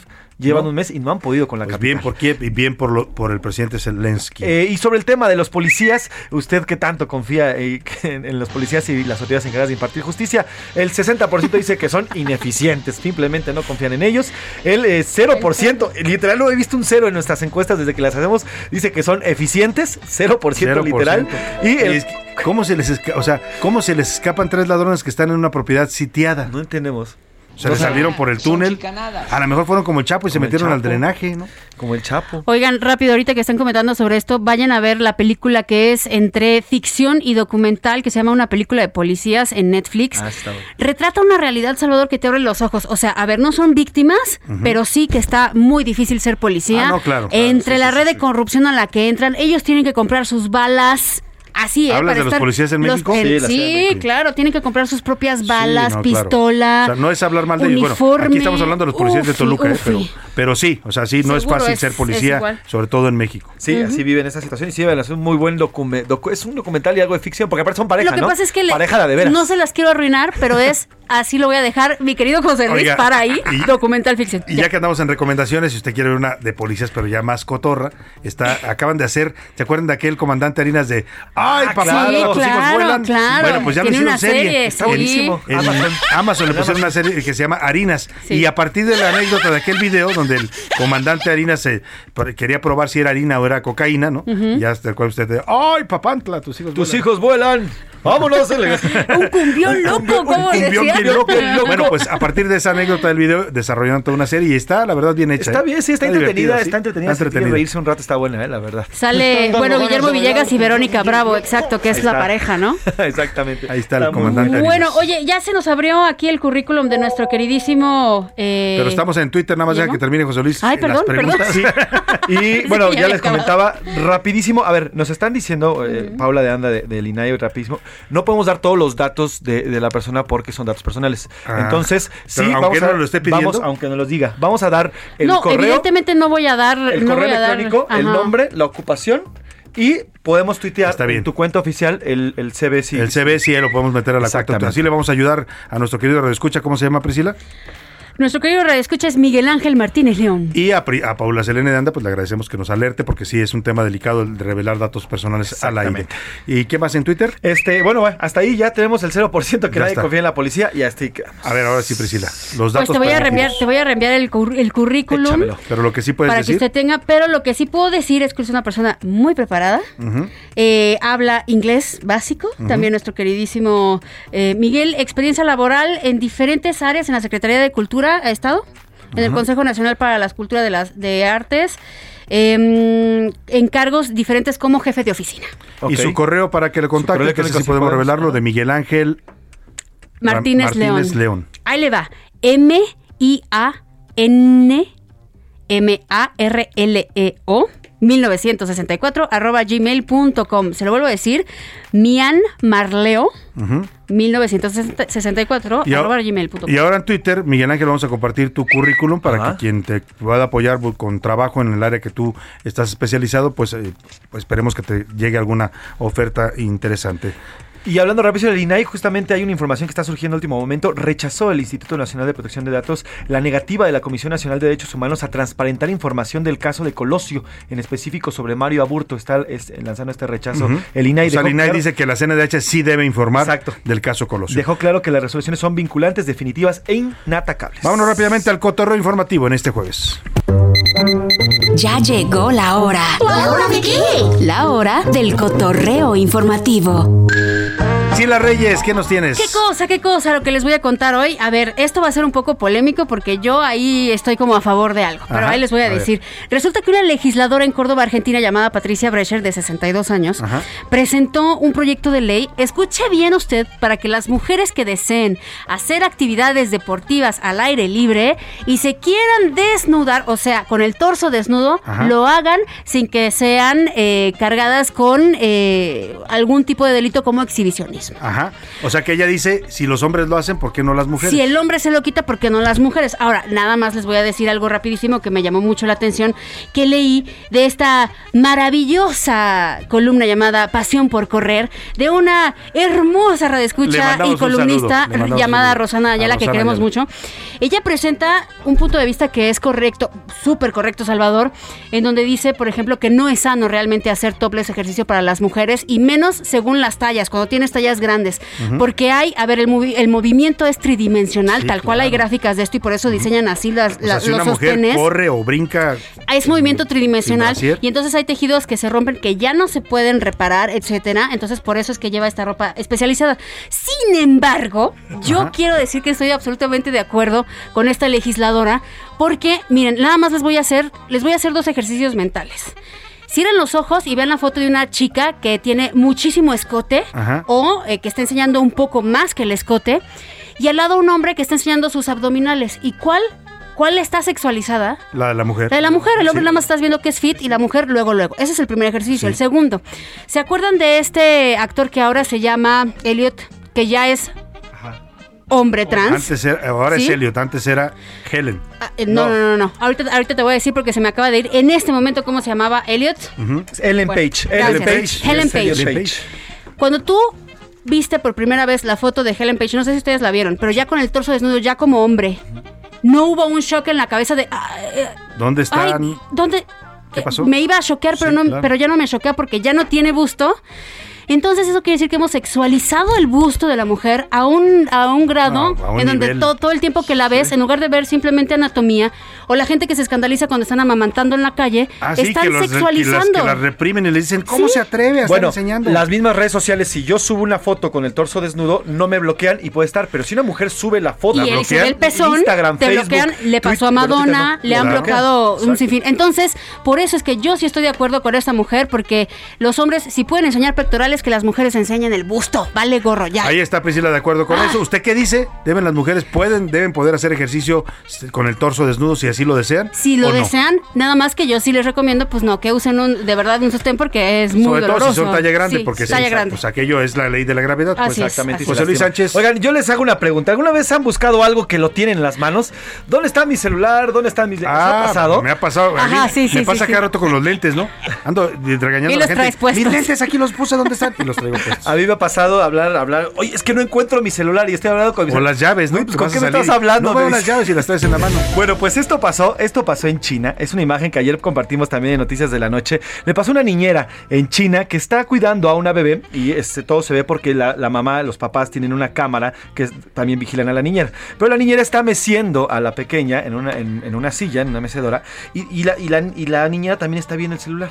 De repente voltea a ver a la, mes- a la mecedora y ya no ve a la niña. ¿Qué dice? ¿Dónde está la niña? Y la niña, y entonces se para como cuando pierdes algo desesperadamente y se pone a buscar por todo el cuarto. ¿Dónde está la niña? ¿Dónde, ¿Dónde está se la metió niña? esta ¿Dónde se metió la niña? niña? Y cuando voltea a su lado izquierdo se da cuenta que la trae cargando. Ella misma La traía abrazada y la estaba buscando. y la estaba buscando. Vamos a compartir el video, ¿no? Vamos a que la gente lo el vea. video. Y pues, ¿dónde está bebé? Dirían por ahí. Aquí está. Arroba ese García Soto. Ahí estaba la niña, la traía en los brazos, pero se le olvidó. Bueno, gracias, gracias a Priscila y a José Luis. Nos vamos a ir a la pausa con música y de regreso ya está aquí Oscar Mota. Oscar, ¿cómo estás? Yo enterándome de dónde están los bebés y todo eso, Ajá. entonces Oye, voy a apuntarlo. voy Yo a te tengo una pregunta. ¿Dónde Ven. quedaron los patines de Donovan Carrillo? Eh, Oye, pues en el horror. avión. ¿No pudo competir? En el iPhone. No, no, quién sabe dónde habrá quedado. No, la realidad es que no pudo competir, no llegaron los famosos patines. Un poquito más adelante explicarnos por qué no podía llevarlos él en tema pues personal como De maleta personal, eh, en tema de seguridad. Y pues bueno, lamentablemente tuvo que retirarse de esta competencia. Pues voy a ir a la pausa y voy a regresar con Oscar Mota para que nos cuente qué pasó con los patines de Donovan Carrillo. Y antes, Priscila Reyes, ¿qué vamos a escuchar? Una canción más sobre flores porque es primavera. Me soy Periné con nuestra canción.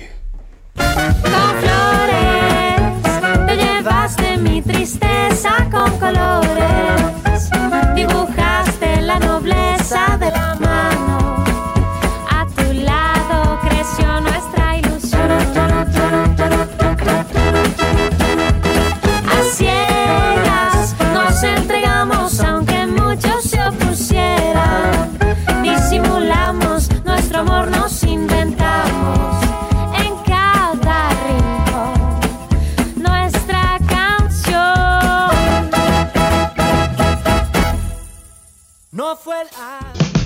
Estás escuchando A la Una con Salvador García Soto. Regresamos.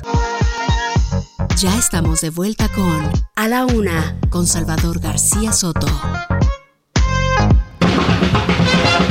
Bienvenido a tu dosis de buenas noticias. Mi nombre es Soy la Alegría.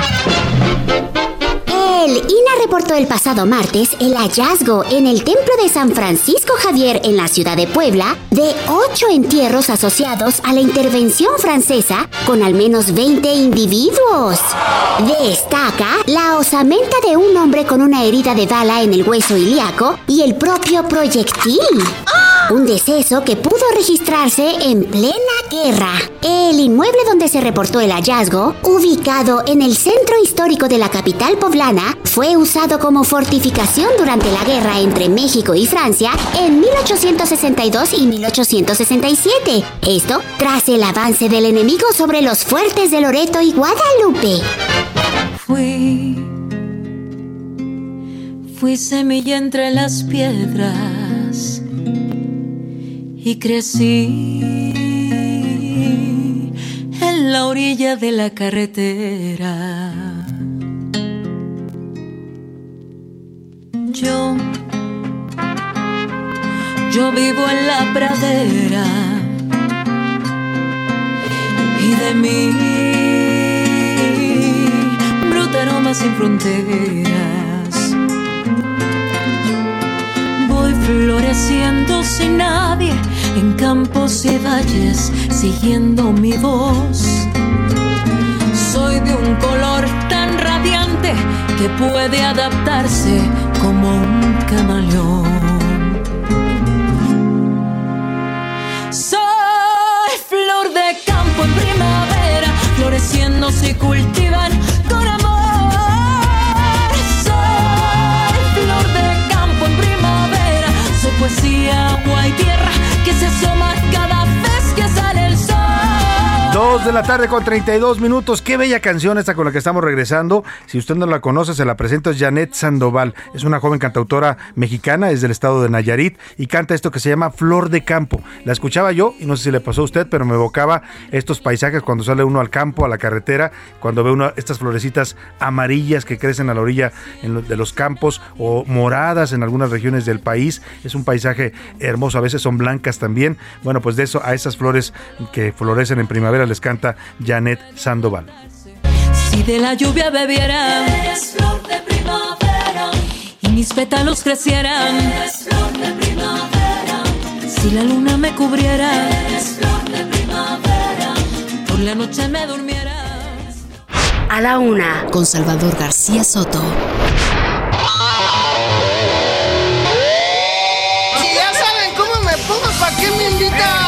¿Para qué lo invitamos? Pero ya hasta aquí, ¿qué hacemos? Ni modo que lo corramos. Oscar Mota, bienvenido. Así le van a hacer a la selección nacional, mi querido Salvador García Soto. Hoy un gran día para ganar. Además, ya te había presentado antes con este adelanto de Donovan Carrillo. ¿Qué pasó finalmente? ¿Qué fue lo que sucedió? Les mandamos un gran abrazo a todos los eh, que nos escuchan. ¿Cuál es el hecho, la noticia?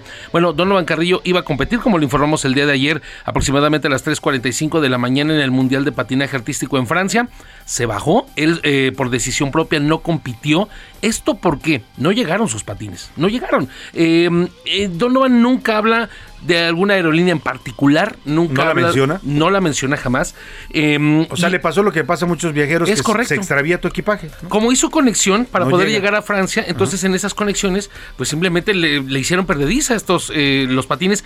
Mucha gente dirá, bueno, pues si los tenía que utilizar, ¿por qué no se los llevó como, como paquete de mano? Pues bueno, por las cuchillas. No puedes subirlos arriba. Eh, no, no se pueden llevar arriba por es un tema de seguridad. Y entonces, como él eh, explica, inclusive voy a leer rápidamente, publicó hace un- unos cuantos minutos una eh, publicación en redes sociales, dice, Donovan Carrillo, como algunos de ustedes saben, decidí darme de baja del Campeonato Mundial 2022. Ha sido muy difícil tomar esa decisión debido a la importancia y las grandes expectativas que se tenían para este evento. Lamentablemente, después de evaluar toda la situación junto con mi entrenador, decidimos que era lo más sensato a raíz de los infortunios que precedieron al día de hoy. Es un mensaje un poco más extenso, pero en resumidas cuentas eh, es lo que nos explica.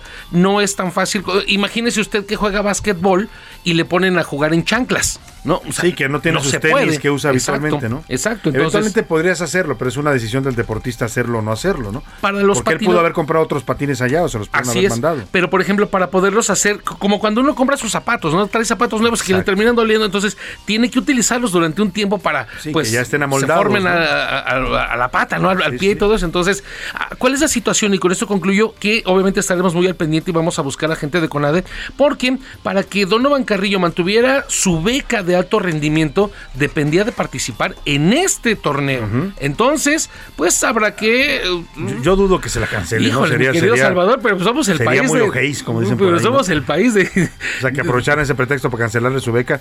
Oye, ahorita que tocaste el tema de la CONADE, a ver, ayer el presidente hace una declaración que causó mucha polémica. Me encantó tu tweet, en por redes sociales. No, ya no lo repites. Porque mando un saludo a Ana Gabriela Guevara, que además nos ha tomado llamadas. sí, así Pero el es. tema es que le pide a Ana Gabriela Guevara, que ha estado cuestionada y señalada por Sí. temas de, de- de mal, mal manejo de recursos, pues le pide al presidente que investigue a fondo la corrupción en todas las áreas del deporte mexicano. Hay un punto que puede ya hablar Ana Gabriela Guevara y la CONADE a- al respecto de esto. Hay que recordar que desde hace seis u ocho meses ya se han hecho algunos ajustes en mandos medios de CONADE, precisamente alegando que encontraron algunas malversaciones de fondos y demás. Ojo con el tema, son mandos medios, ¿no? Entonces ella puede decir, sí, claro, nosotros ya estamos investigando desde hace Claro. tiempo y ya hemos eh, eh, dado algunas eh, soluciones. Ahora habrá que ver cómo cae esta noticia, esta orden del presidente, Ana Gabriela Guevara, porque es una orden eh, en las federaciones de, de deportivas, ¿no? Porque es, es ahí donde está el, el nicho de la corrupción. Principalmente, por ejemplo, en la Federación de Natación, donde ahorita está un eh, jaloneo, donde ya no está Kirill Todorov, está una comisión que le llaman ellos una comisión pues, de, de- de trasiego, ¿no? Para poder y encontrar un nuevo presidente. De transición, exactamente. Poder encontrar un nuevo presidente. Entonces, seguro lo tiene que resolver, como bien lo comentas. ¿Es una orden? Hágamelo, hágamelo hacerlo. expedito, ¿no? Ya. Y obviamente con la parte de que estas federaciones por fin puedan transparentar sus recursos y por el bien del deporte mexicano. Por el bien del deporte y porque además sí ha sido un tema estructural en el Así deporte, es, la corrupción que años. afecta, afecta nuestro desempeño como país, nuestro desempeño deportivo, ¿no? Finalmente, mi querido Salvador, no quiero eh, dejar de tocar el tema. Hoy a las 8 de la noche, México contra Estados Unidos en el Estadio Azteca. El Estadio Azteca va a estar lleno. Los boletos se pusieron a la venta en un promedio de 1.500 pesos. O sea, el- 1,500. el más barato era de 1.200 varos. Caro. ¿Por qué? Para como, no lo dijeron tal cual, pero fue como una estrategia de, a ver, pues que no me vaya tanto la raza Ajá. para que no me empiecen a hacer problemas. Ah, pero hay un grupo de personajes que dicen, sí, vamos a ir a gritar contra el portero para que castiguen a la federación. Quieren gritar, No sirve de nada. No sirve. Es, es, es un mito, es una falacia eso de que a la FIFA le importa que México. México ya no fue al mundial en 1990 por los cachirules y no pasó nada, no pasó absolutamente nada. Los contratos ya están vendidos, la televisión ya está vendida. Entonces, si México no lo gana deportivamente, que por cierto, si gana hoy a Estados Unidos y si eh, Honduras le gana a Panamá, México está adentro del mundial. Entonces, O sea, pero ser de la combinación de resultados. Sí, al momento vienen tres partidos, tiene que sacar cuatro puntos México. Sería terrible que no Que se no lo lograra, lograra, pero ¿no? bueno, ahí está la A ver situación. qué pasaría con el Tata Martino. entonces. Es correcto, mi querido Muchas gracias. Oscar Mota. Hoy un gran día para ganar. buen día. Vámonos a otros temas importantes. A la una, con Salvador García Soto. Y vamos a información importante de último momento. Vamos a ver qué nos tiene en este momento José Luis Sánchez. José Luis. Salvador, buenas tardes. Otra vez. Bueno, pues mira, hay una multa, pero al aeropuerto eh, Benito Juárez. Eh, la COFESE acaba de multar al Aeropuerto Internacional de la Ciudad de México por impedir la entrada de empresas de transporte. En respuesta al procedimiento que inició Transportación Terrestre, una de las empresas que pedía entrar a iniciar también y dar servicios de taxis dentro del aeropuerto. Bueno, pues recordemos que ya hay varias denuncias que han sido en contra del aeropuerto porque no permite a otros sistemas o a otras empresas de taxis dar servicio. Entonces hay una nueva multa en contra de este aeropuerto, el aeropuerto internacional, pero el de Benito Juárez aquí en la Ciudad de México y lo acaban, se acaba de anunciar. Por, por prácticas monopólicas. Exactamente, ¿no? por De no prácticas querer que entren otros servicios, favorecen algunas compañías de taxi. Que hay que decir que ahora ya hay más, ¿eh? ya hay más opciones de compañías de taxi. Antes era una sola, esta de los amarillos, que era carísima, y usted llegaba y no había otra opción. Hoy ya por lo menos hay tres o cuatro, pero aún así todavía acusan a la- al aeropuerto, a su administración del Aeropuerto Internacional de la Ciudad de México, de estar inhibiendo la competencia en este sector. Y otra más, Salvador, Sí. rapidísimo, si, me, si me permites. El embajador Ken Salazar estuvo en la Cámara de Diputados hace unos minutos y eh, hizo un fuerte reclamo luego de esto, de esto que ya platicábamos, de esta reunión de amistad entre México y Rusia que fue. Ah, allí. sí, se quejó. Hizo un fuerte reclamo y si vamos a escuchar, Vamos a este escuchar. audio. Traigo aquí la bandera México, Estados Unidos y Ucrania. Tenemos que estar nosotros en solidaridad con Ucrania y contra Rusia, ¿no? Se me parece que el embajador de Rusia estaba aquí ayer haciendo un ruido que México y Rusia estaban tan cercanos. Eso, perdón, nunca puede pasar. Y mire, para que vea que lo que lo que hicieron ayer los diputados José Luis tiene consecuencias, ¿no? Porque no fue cualquier cosa, no es no es una graciosa decisión decir, vamos a invitar al embajador de, Rusia en momentos en que Rusia está invadiendo a Ucrania y que la paz del mundo está en tensión por esto, invitan al embajador a, a hacer propaganda rusa, literalmente propaganda del gobierno de Vladimir Putin a la Cámara de Diputados, al recinto legislativo de México. Ahí está la reacción de Ken Salazar y no le dude y no le extrañe que llegue un, perdón a la redundancia, un extrañamiento también desde el Departamento de Estado, porque, pues, eh, o sea, está bien que México es soberano e independiente, pero, pues, en un conflicto como este, uno tiene que tener una posición clara, no puede andar jugando un día sí estoy con Estados Unidos, otro día estoy con Rusia, ¿no? O con Dios o con el diablo, dice el dicho, y lamentablemente así es este tema de la geopolítica. Gracias, José Luis. Vámonos rápidamente al cañón del sumidero. Ayer le reportábamos este derrumbe ocurrido el martes en una zona de rocas que, que quedó catada en video, se volvió viral y bueno, provocó que cerraran el cañón del sumidero a la navegación turística. Hoy ya después de haber revisado las condiciones de seguridad y de retirar, supongo, los materiales que quedaron de estas rocas derrumbadas, han reabierto el cañón por si usted quiere irse a dar una vuelta este fin de semana a Chiapas, que es un estado maravilloso, irse a, comer ahí a los restaurancitos. Qué a gusto se está, ¿eh? En esos Una vez estuve con dos amigos periodistas, eran eh, Ricardo Alemán y Estela Libera, y también por ahí estaba otro gran amigo, Juan, Juan Manuel. eh, y bueno, qué comida, nos echamos como de cuatro horas, ya, se imagina cuánto, cómo salimos de ahí. Pero bueno, me estoy acordando de tiempos pasados. Vamos con Jenny Pascasio allá a Chiapas para que nos cuente esta reapertura del cañón del sumidero. Jenny, buenas tardes. Buenas tardes, Salvador, para informarte que la navegación en el Parque Nacional Cañón del Sumidero fue reabierta por unas horas durante este jueves después del derrumbe que se suscitó en uno de los muros el pasado martes debido al fenómeno geológico conocido como el caído. Aunque por varias horas se realizaron recomendaciones a los tripulantes de las embarcaciones, la Capitanía de Puerto informó que a partir de las 13 horas nuevamente se cierra la navegación hasta nuevo aviso en los municipios de Chiapa de Corzo, Acala, Osumacinta, Copainalá y Esto debido a las condiciones meteorológicas adversas que se presentarán en esas áreas. Mientras tanto, especialistas del Centro Nacional de Prevención de Desastres y de la Secretaría de Protección Civil, además de autoridades federales, estatales y municipales, evalúan la situación tanto en el Parque Nacional como en el río Grijalva. Además, informaron que el riesgo será persistente, pues se trata de un fenómeno que se da de manera natural desde hace varios años. Es la información desde Chiapas, Salvador. Muchas gracias, muchas gracias Jenny Pascasio. Pues ahí está ya reabierto el cañón del sumidero a la navegación y al turismo. Vamos rápidamente a otro tema. Otro tema le mm, comentábamos, e informamos arrancando este espacio del acuerdo reparatorio que suscribieron la alcaldesa Sandra Cuevas, alcaldesa de Cuauhtémoc, y los policías que habían sido, que la denunciaron por agresiones, maltratos y abusos. Eh, en este proceso mm, penal que se le abrió a la alcaldesa, que incluso motivó que la juez que lleva el caso la suspendiera de sus funciones de alcaldesa.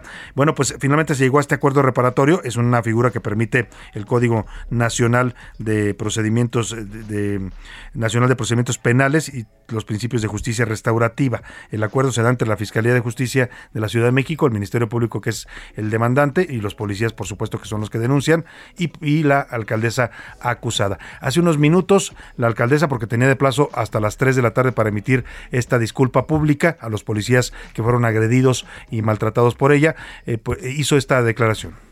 Y lo más importante, una disculpa pública, que esto quiero que lo entiendan mis vecinos y toda la gente que ha confiado en mí, la alianza. Me disculpo, pero no reconozco los hechos. Me disculpo y me disculpo de corazón con la ciudadanía con mis partidos por este trago amargo y me disculpo también de corazón con Eduardo, con Faustino y con Marco. Si ellos consideran que les hice yo un daño, les ofrezco una disculpa. Sin Ahí está la disculpa pública que ofrece Sandra Cuevas. Dice, me disculpo, pero no reconozco los hechos. Aún así pide disculpas a estos dos policías que la denunciaron. Para hablar del tema, tengo el gusto de saludar y le agradezco mucho que nos tome esta llamada al maestro Ulises Larares, vocero de la Fiscalía General de Justicia de la Ciudad de México. Ulises, ¿cómo está? Qué gusto saludarlo de nuevo. Al contrario, muchas gracias, Salvador. Qué gusto a usted y a su auditorio. Pues oiga, interesante este acuerdo reparatorio, parte de lo que llaman la justicia reparativa en este caso que había pues suscitado mucha, había llamado mucho la atención por tratarse de una alcaldesa de la Ciudad de México. ¿Cómo ve esta disculpa? Acabamos de escucharla, la está usted escuchando en la línea que ofrece la alcaldesa Sandra Cuevas. Sí. Fíjate que son dos partes que son importantes señalar. Una es la el acuerdo reparatorio, como bien comentas, y que tiene que ver con la parte donde los eh, daños materiales están siendo reparados, que es una de las primeras partes, es decir, la, la persona señalada, imputada, habrá de pagar por la eh, reparación, en este caso la de un radio y de un teléfono, que fueron sustraídos indebidamente, que aceptó en el acuerdo firmarlo. Esta es la parte de la reparación del daño. Hubo perdón por parte de lo que hace a discriminación de quienes fueron también señalados los nombres policíacos y en cuanto a lo que hace a lo de abuso de autoridad, se le llama suspensión condicional.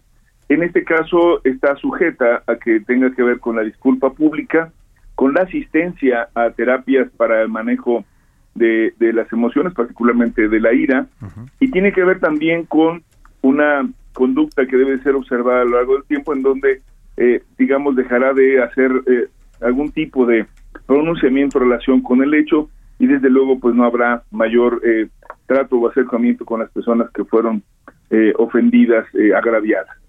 En ese sentido es importante señalar que la Fiscalía, como lo habíamos comentado, eh, Salvador, pues tenía un interés jurídico toda vez que fue presentada la denuncia por los ciudadanos y a la vez servidores públicos que se vieron agraviados, eh, lastimados, ofendidos por la conducta de los servidores públicos, particularmente de la titular de esta alcaldía Cuauhtémoc.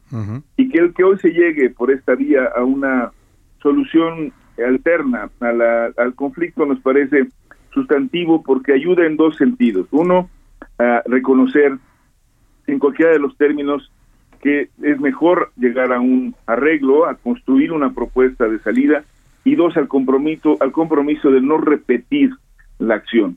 Eh, estamos convencidos que nosotros hemos actuado con este criterio, sobre todo porque lo que hace a los servidores públicos, y nosotros tenemos la convicción de que debemos de conducirnos en todo momento con la obligación social de cumplir con la ley y de sobre todo ser los principales promotores de la norma y de una conducta adecuada, tanto entre autoridades como con ciudadanos. Y esto marca, en nuestro entender, un hito importante para la construcción de esta, digamos, relación eh, útil, valiosa, necesaria entre los servidores públicos, los actores políticos en su dimensión de representantes electos, pero también de los ciudadanos. Entonces creemos que avanza en este sentido la tarea de la de la justicia y avanza desde luego también una fórmula importante dentro del sistema de justicia penal acusatorio, en donde lo importante es buscar que uno se repare el daño, que la víctima sea atendida y tres que se evite la repetición de los hechos.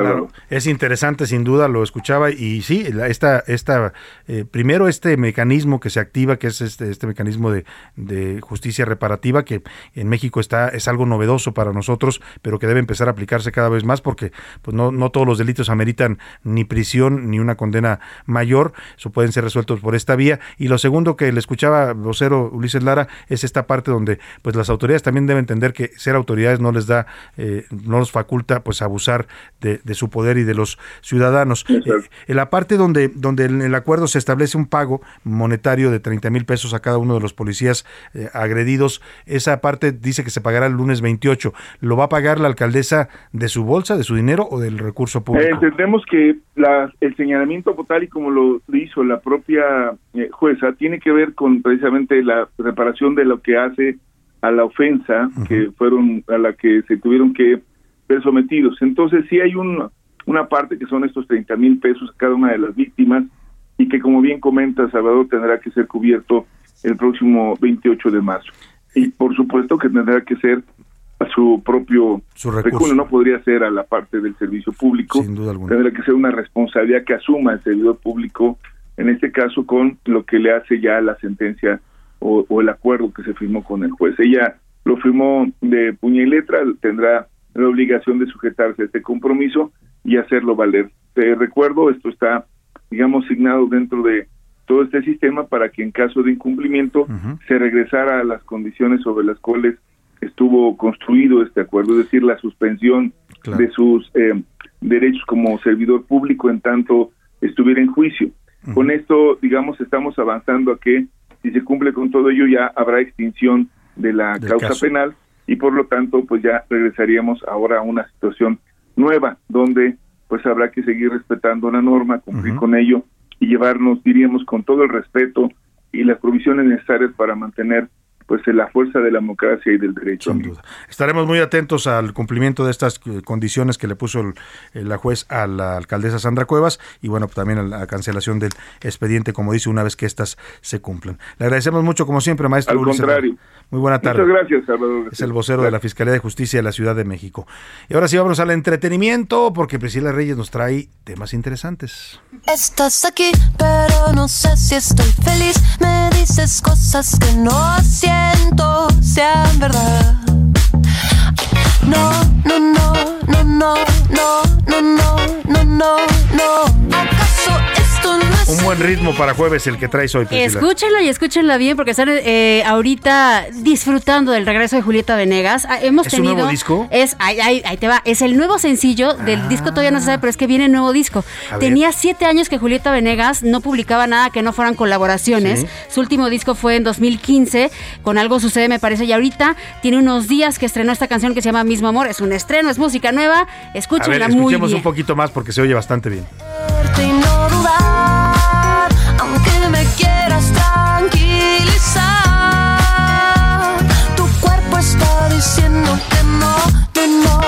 ¿Qué? Qué gran artista Qué es. bárbara. No, yo le aplaudo porque Julieta Venegas. Julieta Venegas eh, en su carrera siempre se ha, se ha escuchado como una evolución. Sí. Y ahorita el sonido Eh, que trae traes Julieta como- Venegas y me escuchas qué bruto. Como disco, funky, algo así, ¿no? pero Suena está buenísimo, bien. está buenísimo Salvador y les recomiendo ya que estamos en recomendaciones que se metan a ver el video a YouTube, está muy interesante. La canción habla de cómo se transforma una relación, ¿no? Entonces está muy interesante porque de pronto ves una escena en donde ella está, por ejemplo, con oficina y la pareja no la deja pasar, o sea, no la deja caminar a través del pasillo, con metáforas muy interesantes de que a veces el amor te frena en lo profesional, claro, en lo personal etcétera, también, ¿no? sí. Está muy, muy, muy buena. Bueno, se llama Mismo Amor, recuérdenlo. Rapidísimo. Ayer que estábamos hablando del, del video que salió con esta campaña de Sélvame del Tren, Salvador, con los famosos, pues aquí les presenté muchos, muchos audios y mucha información sobre el activismo de años de Rubén Albarrán, el vocalista de Café Tacuba, eh, siempre ayudando a pueblos originarios, eh, siempre apoyando la naturaleza, eh, consiguiendo agua potable para estos pueblos originarios de años y mensajes que les puse, específicamente tras el mensaje que eh, dio o la, de- la declaración que dio el presidente en la mañana que Sí, los la llamó pseudoambientalistas. Y hoy lo repite, hoy ¿Quién dice que pagó? hoy dice, hoy vuelve a repetir Sí. que, que- que con respeto, ¿no? Con todo respeto, dice, no los quiero ofender, pero ¿quién les pagó? Los engañaron, los están utilizando. Pues les, le falta investigar un poco para saber quiénes son estas personas. Hay quienes son de años, activistas, hay otros que son nuevos, como ayer estábamos eh, hablando con, Con Andrés Almeida, Andrés, sí. que nos decía que pues él, conforme pasaron los años, empezó a dar cuenta que necesitaba hacer activismo, Claro. ¿no? Entonces, les quiero presentar un audio, porque ayer les presenté audios justamente que desmentían cosas como la, que no habían protestado por minerías, Rubén Albarrán protestaba por minerías, que no habían protestado por el lago, al lago de Ah, Texcoco. que ese es el principal cuestionamiento. ¿Por qué no dijeron nada cuando iban a destruir el lago de Texcoco con el Bueno, Naim? escuche si Rubén Albarrán dijo algo hace más de cuatro años. Por hoy Eh, no, no ha Ah, terminado caray, el Javi, programa. no, espérese, no, espéreme Javi. tantito. No. Ahí le va, escuche. Siento la necesidad de pedirnos a todos que conversemos acerca de este asunto, sobre la construcción del nuevo aeropuerto internacional de la Ciudad de México. Esto es algo que, que nos incumbe a todos porque tiene que ver con nuestro nivel de vida, asimismo como con participar de las decisiones que se toman en nuestro país. Esto no nada más le incumbe a las personas que vivimos en la Ciudad de México, nos incumbe a todos, a todos los humanos, porque lo que sucede aquí se, se replica en otras, de otras formas en otros lugares. Y el video es largo, Es Salvador. largo y habla de este, de que Habla- no, habla te- de no esto. deben destruir lo que queda del lago de Texcoco. Dice que es un desastre ecológico que va a generar eso. Entonces, insisto, audios hay muchos, de verdad, no sé por qué Le no vamos se a están repetir llegando. al presidente una de sus frases, tenga para que aprenda. Llamó pseudoambientalistas a personas que han estado comprometidas con el medio ambiente, no de ahora, de hace años. siempre, y que Salvador. sí protestaron también en el pasado como protestan ahora para salvar a la selva maya y a los acuíferos de esa zona. Gracias a todo, a todo, a nombre de todo este equipo, le deseo que pase una excelente tarde. Provechito, aquí lo espero mañana a la una. Por hoy termina A la Una con Salvador García Soto. Un encuentro del diario que piensa joven con el análisis y la crítica. A la Una con Salvador García Soto. De lunes a viernes de 1 a 3 de la tarde. Tired of ads barging into your favorite news podcasts?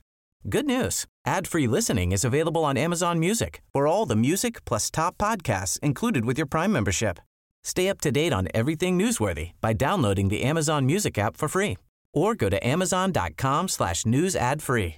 That's amazon.com slash news ad free to catch up on the latest episodes without the ads.